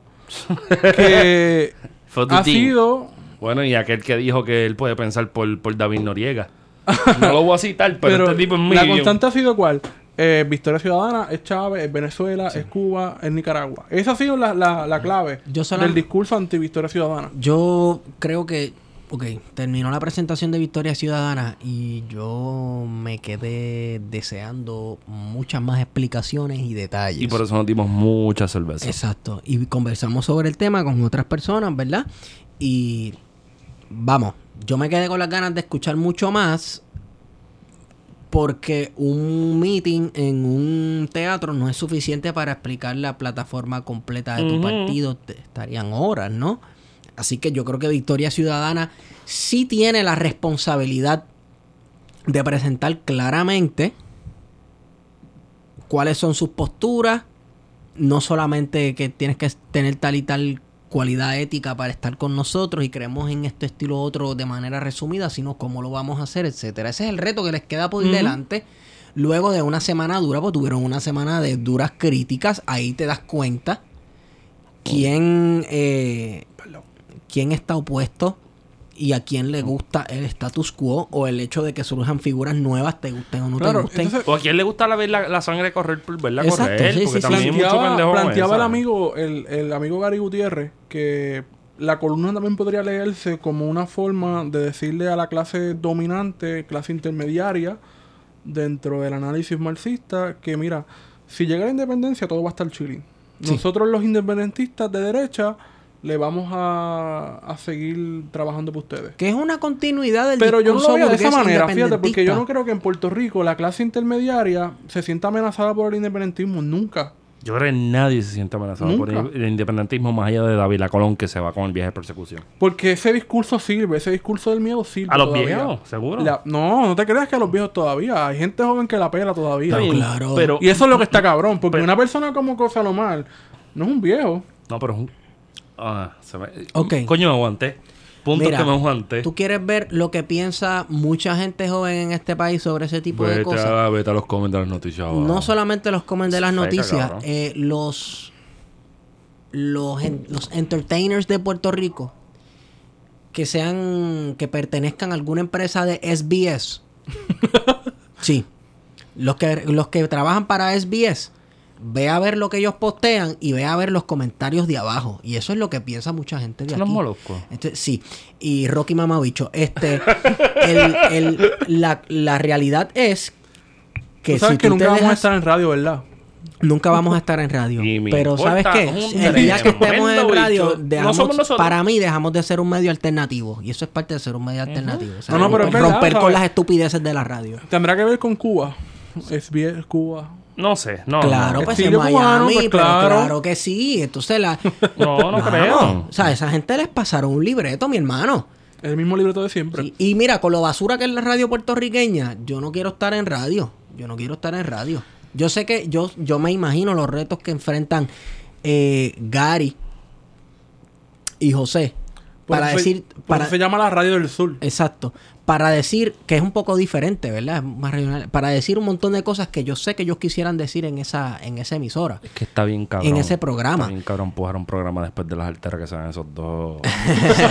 Ay, me- yo entrara en un food coma bien demente. No, sí. Bueno, pero eso es como nosotros que estamos todo el día en toda la grabación. Bebiendo, pero está bien, pero beber Mira, pero la conexión Miami-Puerto Rico también existe en otras formas, más allá de Cuba. Mira, y no. tiene que ver con COI. Pero antes de llegar a Coy, para reafirmar lo que, lo que estaba haciendo Cook Salomón. Antes, o sea, un poco refutando. Gary, yo te quiero, cabrón. Yo te quiero, Gary.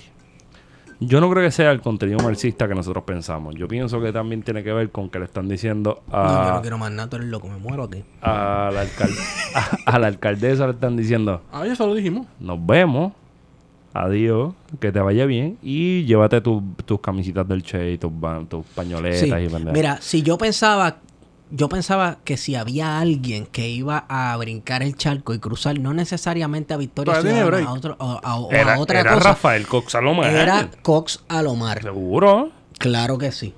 Pero, Mm. Pero como dice Wario, todavía tiene break. Ahora, lo que yo quiero saber es de, de- de dónde, sa- desde dónde él escribe. O sea, desde dónde él se está posicionando para hacer ese tipo de cosas. Desde el poder.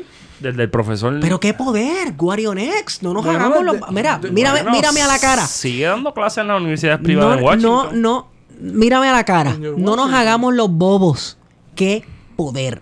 Desde el poder, qué poder. ¿Cuál? Vamos a ir cerrando esta mierda. Vamos a ir cerrando esta mierda. ¿Qué queda, cabrón? Ya lo te dije. ¿Qué queda? COI. No, pues no, pues nos quedan dos temas. ¡Dos temas! Un fucking tempo. dos temas. CPI. Mira, es que yo quería, yo quería, eh, quería a ver si era, era que estaba bien, pero sí, George Washington University. A lo mal, falta algo. ¿Qué? PhD. La CIA.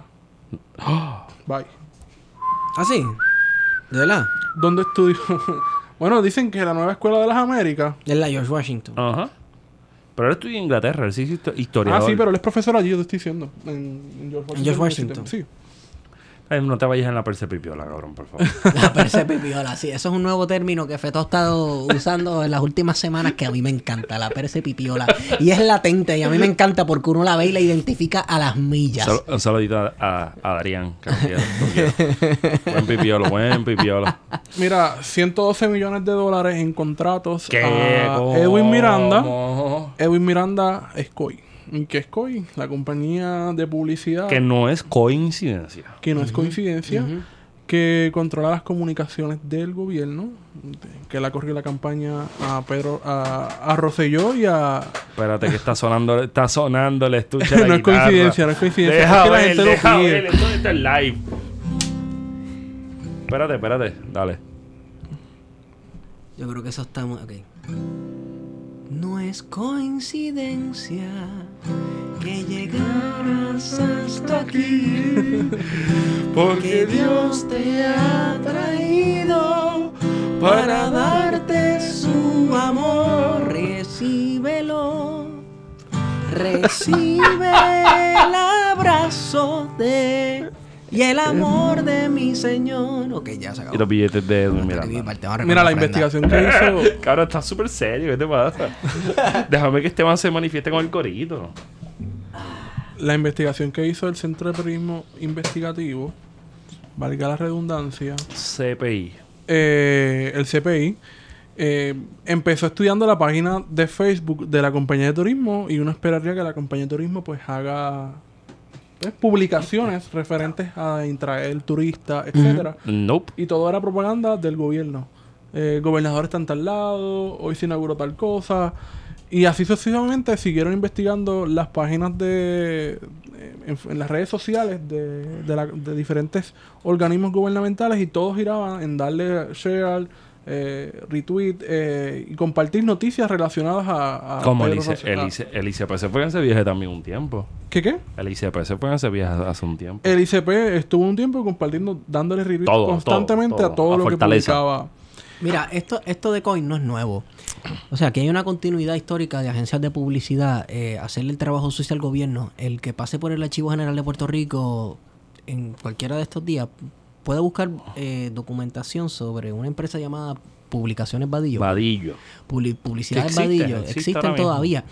Y ellos le hacían la propaganda al Partido Y Popular el Democrático. del PAC. ¿Te Exacto, acuerdas? exacto. Así que esto, es- vamos, esto es la isla que, re- que se repite. Aquí nada de lo que estamos hablando es nuevo. Aquí esto aquí lo ha hecho todo el mundo. Mm. Y coy, pues, Lo interesante es que esa gente ajá. hizo una cantidad de chavos con Fortuño. Se van un poquito en blanco con, con García Padilla y de momento regresan como el ave Fénix a robarse lo que queda. Entonces, si tú gastas 112 millones de pesos, vamos, son 8 años que son medios raros porque no tienen que ver con, con un presupuesto que está uno detrás del otro, pero cabrones, estamos gastando chavos en mierda. Ah, claro, en publicidad. ¿Sabes? Como que yo creo que la mejor, la mejor, la mejor publicidad de un gobierno debe ser representar a su gente. Claro, O sea, no llevar a George el guitarreño. claro. No Entonces, es- no hay, en- entendemos que del, de la investigación del CPI que no hay proceso de subasta pública para la realización de estos contratos de publicidad. Eh, la realidad es que se le ha dado rienda suelta para que den estos contratos millonarios a compañías como COI para correr básicamente la propaganda, porque no es otra cosa, es propaganda pura lo que están haciendo. Entonces, eso nos llevaría también a lo que estaba hablando hace una semana eh, Miriam Ramírez de Ferrer, de las cuentas fotutas La que comandante. la comandante Miriam Ramírez de Ferrer, Saludito, Miriam. de la tercera brigada. Nadal Power. Nada, no, esa es la brigada, Ah, ok. la quinta. ¿Sabes lo que son las quintas columnas? Yo sé sí, lo que sí, es. sí, sí, sí. Que la quinta columna es una un grupo de armados dentro de un territorio hostil Ajá. que es del otro lado, así que esa es Doña Miriam. Sí. Doña Que Miriam. en este caso era Camilo Cienfuegos en el caso cubano, ¿no? Exacto. Camilo Cienfuegos tuvo que esperar a que Fidel llegara de la Sierra Maestra para entonces empezar las celebraciones del triunfo. Exacto. Que, que en, re- en realmente llegó a La Habana antes del primero de enero del 59, ¿fue? Ajá. Él llegó en el 58. 60. bueno, Exacto, fue, bueno, Camilo, 59, fue, fue. Camilo Cienfuegos. Pero no fue hasta el 59 que pudieron entrar. Eh, pero la, la quinta columna es famosa por la guerra civil española. La y cuestión es y que... por la quinta columna, ninguna de las anteriores. Ah, también. Pero esa es Doña Miriam. Y Doña Miriam ha estado denunciando lo que ya mucha gente también ha denunciado, que hay unas personas a las que se le está pagando.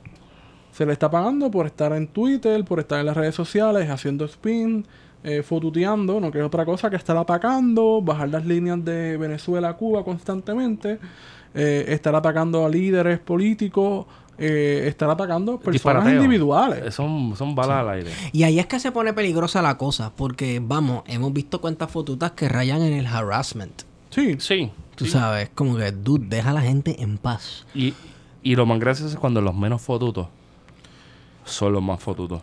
Entonces lo interesante de Coy es Ya, que ya, ya, ya, ya. Coy lo que está haciendo es que le está pagando a otras personas, intermediarios, que quizás a través de ahí no sabemos quiénes son esas personas. Y estos intermediarios son los que están haciendo el trabajo sucio de Coy, de bajar las líneas, de hacer la propaganda, De estar, etcétera. ajá, de estar jodiendo todo el día con esa mierda. Y de que ahí pueden haber un montón de gente Oficinas. conocidos, oficinas, Oficinas allí en, en la 18, ¿no? en la 18, en la Torrey. En la Milla de Oro. Eh, que son oficinas fantasmas que están todo el día dedicadas a, a- Al fotuteo. al fotuteo, a bajar líneas, a hacer los spin. Eh, y Edwin Miranda es pana de gente como... eh, Elías, dame el agua. Dame el agua, Elías. exacto, Elías. Eh, otro querendón del podcast eh, y también No, tenemos una lista otro larga. vividor del, del gobierno. Que no puede hacer otra cosa que no sea vivir del gobierno. Ese no será el tipo que, que Samot está diciendo que se robó prácticamente la propuesta de un negocio que venía, una inversión que venía desde afuera y vino desde adentro. Porque es- Mm. tiene sentido que él estuviese en la el- que hubiese sido perdón, la cerveza hace que uno tenga gases. Este, el portavoz de del gobernador ante la Junta Contra Fiscal y de momento se sale y de momento vuelve y aparece el problema de los proyectos y qué sé yo, porque de momento da la impresión de que en efecto esta gente quiere robar, así sea frente al gobierno federal o a quien sea. Claro, el gobierno federal a veces es un filtro, pero el, es las mismas también. Yo creo que estos son mejores independentistas que nosotros. ¿Quién? El Corillo y el PNP, ¿Tú crees? seguro. Inclusive me preocupa al final de todo si lográramos la independencia. Con un Tomás Rivera Chats. Con un Tomás Rivera Chat no sería cómo sería ese proceso post independencia con este tipo de gente. Porque esta gente va a tratar de buscar la cabeza a todo el mundo. O sea, las piscinas tienen que seguir llenándose, los, los BM y los Mercedes tienen que seguir eh, existiendo, las casotas en Guaynabo, donde sea que sea, pues tienen que seguir existiendo. So, estamos ante una gente que no tiene idea de lo que sería la conciencia de clase dominante, pero es la conciencia, es la clase dominante realmente. Un tipo como Elías Sánchez, pues, qué sé yo, pues puede estar pichando a lo que está pasando en el país, pero por debajo de la mesa, bien subliminal, está metido en todo. Y a su vez tienes a Bendición Papi, Dios te bendiga, hija mía, moviendo la opinión del país un fucking que martes en la tarde. Sí. Coño, está cabrón. Está jugando con dos enemigos y un traidor. Cierto. Está cabrón. Cierto. Está Mira, yo quisiera cabrón. cerrar con con una última noticia. Realmente son dos. pero están relacionadas al 8 de marzo. Yo quiero, antes de eso, estamos grabando jueves. Sí, es jueves. Mañana van a, van a estar cuatro cabrones y cabronas del Congreso en el Coliseo Roberto Clemente. Qué inclusivo. ¿Y qué ustedes piensan que va a pasar mañana? Congresista, ¿verdad? Cuatro congresistas de los Estados Unidos. Cuatro cangrimanes. Sí. Cinco, cinco cangrimanes. ¿Qué tú piensas de eso? No, no, No, no, nada, no tengo no, nada que pensar en realidad. Porque Grijalba, Grijalba. No hay mucho ahí. Este, pero eso sí, Yolín. Yo sé que tú escuchas esto. Sí, yo no sé. No falles en lo básico. No, pero no habían dicho que ese Grijalda era la, la hostia que iba a darle visibilidad al caso de Puerto Rico, el caso colonial. No falla en lo básico, ¿verdad? O está con Dios, está con el diablo, pero no puede. ¿Cómo es que dice eso? No puede estar tibio, dice la Biblia, algo así. Sí, a los Y- tibios tienes que ser frío o caliente. Los tibios no, los tibios Dios Los los, vomita. Nadie puede ser siervo de dos amos. Me encanta porque la, la, no es nada más evidente que somos una colonia que estemos en el Comité de Recursos Naturales. Ajá, cabrón. Fauna y flora de Puerto Rico. Es como que en Puerto Rico no existe nadie, no hay carreteras, no hay nada, cabrón. Si, Un recurso natural. si la semana que ¿Y los viene- recursos naturales están para qué? Para explotar Para explotarlo, para explotarlo, claro. Y la, si la semana que viene encuentran un pozo petrolero de que llega hasta fucking Venezuela, más grande que el de Texas en, en Florida, Tacho, cabrón. la estadidad llega que se las pela. Bueno, Wario, te dejo, te dejo el free for all. Ya esto está decidido. Bueno, si ustedes pueden, si quieren aportar, pero el 8 de marzo eh, se hizo una denuncia pública en las días del 8 de marzo de un caso en la Universidad de Puerto Rico.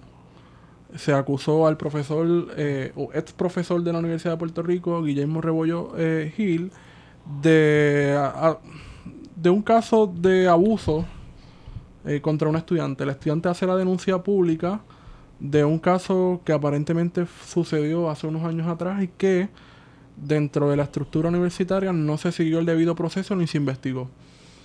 Y esto se suma a un sinnúmero de casos que ha ocurrido en la Universidad de Puerto Rico de abuso, patrones donde profesores eh, abusan de estudiantes y la Universidad de Puerto Rico simplemente le ha pichado a esta situación. Y es lamentable que, que vuelva a suceder y que la Universidad de Puerto Rico siga pichando a esta situación. Y que responda cuando le meten presión desde afuera. Y que responda cuando se le se de ejerce los medios, presión de los medios, de los medios de comunicación. sí. nacionales. Uno de los reclamos históricos de los estudiantes, por lo menos por los pasados cuatro años, ha sido precisamente que se haga una lista o un listado de estos profesores y profesoras también que han cometido abuso contra estudiantes este, de distinto tipo. Y no se ha hecho pública esa, se ha hecho estadística, se han hecho estudios, por ejemplo en Mayagüez, que es donde también otro, otro centro de, que han ocurrido varios casos de profesores. eh, y no se ha hecho, no se ha publicado, más allá de la estadística, no se ha publicado eh, nombres, porque no ha habido un debido proceso eh, interno y externo, Hay que crearlo. y hay que crearlo. Sí, hay que, hay que crearlo. Y no se puede callar y tampoco se, se puede darle el espacio. Yo creo que tiene que haber la denuncia, y es importante. Y la investigación también, pero la denuncia, y no se puede... De- dos- las dos cosas deben ir de la mano. Sí. Este. Yo creo que ya con eso, ¿verdad? Podemos irse. No sé, me es- resultaba paradójico porque el 8 de marzo también empezó el concierto de Bad Bunny. Y era por el ahí Día era Internacional de la Mujer. por y por- entonces, nada más había una, mamá, macharrán había una mamera cabrona y nada más macharrán que qué. que empezar tu concierto Con con, No No te te duermas. duermas. O sea, y, y, y nos van a caer chinches por esto. Por, eh, por esto. Bueno, si nos va a caer nos chinche, va- pues. nos La van- cultureta. Nos van a coger, seguro, pues si al otro lo saben de qué estamos hablando. Ellos saben por qué tiran, porque quieren los, la pota de Pero, mira, nosotros. vamos. Pero vamos a ser honestos. No te duermas, no existe al día de hoy. No porque no se paute, porque no hay chavo para pautarlo de los religiosos lo cualquiera. O los religiosos. O porque no, en Yelgar no te va a dar 30 mil pesos para una semana un episodio. Es porque la cultura, la cultura es fucking dinámica. Y cambió. cambió. Y cambió. Ya la no Comay. la Comay se fue, ¿cuántos? ¿Cinco años? ¿Seis años se fue la Comay? No recuerdo. Se fue un montón de tiempo. Y ahora mismo la Comay no es lo- el referente político que era antes. no es lo que era antes. Igual lo va a hacer, no te duermas. Y como hemos ido cambiando, o sea, cuando me hablan de la taberna india, Mm. yo no me puedo identificar con esa mierda. Mira, en ¿Me parte se debe, la cultura cambia y también el advenimiento de las redes sociales eh, permite que tú no tengas que pegarte a las 5 de la tarde al televisor o a la hora que sea que daban este no te duermas, no recuerdo exactamente. 10. A las 10. A las 10 de la No, no, noche. al era a las televisor, nueve en a algún momento, ese es el chiste. A ver, este, a fulana en bikini cuando pues tienes al universo en tetas en, en- al, alcance de tu, al alcance de tu celular. Ya culturalmente, vamos, no te duermas, formó, fue, Esto da casi Oye, vergüenza de- decirlo. dentro de la cultura pop fue un referente. Fue un referente de la de cultura el pop mundo. puertorriqueña. la genera- la generación de vi Benito, que es la generación mía, 25 años, se crió. Nos criamos viendo, viendo Yo eso. quiero, yo quiero sentar, Exacto, sí, yo quiero sentar al Gantel aquí, independientemente de nos caigan chinchones. con ese bigote periquero. Yo quiero sentar, de hormigueros al fin, ¿no? de hormiguero. Yo quiero sentar al Gantel y preguntarle este, qué le Claro, pero eso sería mente. desde una perspectiva histórica, Histórica. sin tener que romantizar No, lo no, que no, romantizar, pero podemos entrar en los pormenores De cómo se convirtieron en referente mía, cultural y hasta mía, hoy ha mía, resonado. Mala mía, y voy a cantar la jugada. Yo romantizo un solo personaje de él. ¿Quién? Kiko Jones. No. Bueno, Kiko sí. Dos. Kiko y Moncho. Eh, Moncho, Moncho está cabrón. Moncho, Moncho está cabrón. Moncho es el Evil caníbal de nosotros. Mira, eh, por esa misma vena, ¿sabes? No te duermas fue el lanzamiento de muchas mu- muchachas que luego fueron modelos en la farándula puertorriqueña y que luego la veías de vez en cuando en el bombón de la semana o el poder de la semana, etcétera. Porque el bombón y el poder de la semana se fueron a ajuste. Cambios culturales también, el clima cultural cambió y entonces creo que la gente inconscientemente se puso de acuerdo. Mira, esto ya como que no va. No, ya- es que Como que ya aburre. no va. Ya aburre. Ya no va. Eh, Que también tiene que ver un poco con sexualizar la cosa. Sí. Sí, de hecho. Sí, sí, porque es como que, pues, no sé, no es, no es necesario. O sea, ta- eh, está cabrón que tú hables de Esteban de. de del bombón de la semana y eso sea una Playboy en el 57, Ujú. en ese sentido. Sí. Está- nosotros estamos bien atrás de un montón de cosas y hemos adelantado un montón a paso a polvo conejo en muy poco tiempo. So, tenemos que también un poco darnos... el- Darnos el- tiempo para ajustar. Sí, sí. Sí, O sea, Ah, yo, yo me atrevo a decir que el, el Gantel puede venir con una purrucha de chavo. No, no, no, no. No va, no va. Y no va a pegar, No va a, no va dar, a pegar. Pero no era un comentario simplemente porque me parecía que como estábamos en un día como el 8 de marzo, que sabemos todas las situaciones que han pasado a las mujeres estos últimos años, sobre todo, O en muchos años. y en muchos años, pero estos últimos años de violencia, de asesinatos, Y de cabronerías del gobierno que no le está dando su espacio. exacto. Y me parece curioso que se romantizara este programa y se trajera como la... la- la- La última cosa. Bueno, vamos, recuerden Pero que, nada, que era cuál- eso. los años de gloria de No te duermas, ¿qué años fueron? ¿Qué década fue? el Rosellato. finales del 90 y Los principios 90. del Pues 2000. los 90 ¡El están de Rosellato! Sí, pues los 90 están de moda, ¿sabes? Punto. Eso Sí, es no, todo. pero los o sea, 90 lo están de estoy moda. diciendo para ser crítico, ¿no? Sí. no- Sí, sí, no. Yo apoyo tu crítica totalmente, me parece contradictorio. Yo sigo pensando que cuando probablemente Benito ve- veía No te duermas, no tenía la conciencia que yo tenía con de seis años por encima. También hay que romper con eso de que hace las cosas... eh, No se dan en el vacío. exacto. Las cosas no se No dan en el dan en el vacío. vacío. Y Yo pienso que no nuestras, se los dan. nuestras Oye, ¿por qué figuras otra- pop, nuestras figuras pop, señoras y señores, Baja en línea. no bajan línea o no o no bajan línea. No son dioses, caballo, no les pe- no Está le bien, pidan peras al olmo. Está bien, está bien, que me voy a joder con esta estupidez. En, mi, en esa época estaba el Gantel, pero también estaba Toñito Cabanilla. que él murió. Revívelo, cabrón, si estás tan cabrón. No, en verdad Benito está cabrón, pero si estás tan cabrón, pues revívelo. y un saludito a el hermano de este podcast, el Denis Montalvo. Uh, el vaquero, el vikingo, el en victoria. el todo. Piensen, el espartano, piensen todos los guerreros famosos de la faz de la tierra. El Denis. Eh, eh, Denis. Mira que hoy estaba con Alejandro. eh, me- Chapadilla. Yo no lo quería decir, pero. Bueno, pero- Una foto del colegio de abogado. Denis, me dijo que, que el caso se está acabando pronto y que él viene para acá. Estamos en Lle- llevamos un año con esta mierda, cabrón, casi. Sí. So, Realmente son dos años. ¿Ah? Son dos años del caso de él. Son dos años del caso del pero llevamos un año diciendo, no, viene la semana que viene, viene la semana que viene y nunca va a Vencerá. llegar. Venceremos, gordo, ¿viste? Este, Venceremos. en el nombre de, de Ochun. Este, Este, y nada, y te tendremos aquí con nosotros para que nos hables de lo que se puede hablar. Sí, este, yo creo que todavía nos queda dos semanas más de meterle a unas cositas bien interesantes. Pero es bien raro hacer un episodio, ¿verdad, cabrones? Bueno, que no lo hacemos tanto. En realidad. Sí, es estamos que de otra persona. Cuando, cuando, es que Wario se convirtió en vegano y no consume alcohol. Pero bueno, no entiendo. No, estoy jodiendo. Estoy súper jodiendo. Este, Esteban, Cuéntame. ¿tienes algo que decir? No, mano. eh, que me consigan por Twitter en Estigón. Estigón es Twitter, es casi, bueno, es Instagram, pero si eres como un, como un bot ruso. Te llamas Rubén y es una chamaca rubia de ojos azules, no, no, te, no lo vas a aceptar, cabrón. De Ucrania. Ucra- Ucraína, te lo escribo yo feo. Este, a mí me pueden conseguir arroba PHTO. Me consiguen en Guaracandanga. Y este es el 38, que fue un tremendo episodio. Hace tiempo que no hacemos esto, deberíamos Sí. darle un poquito más. Fue bueno. Bueno, hemos ido con ustedes. Plan de contingencia. Sweepy.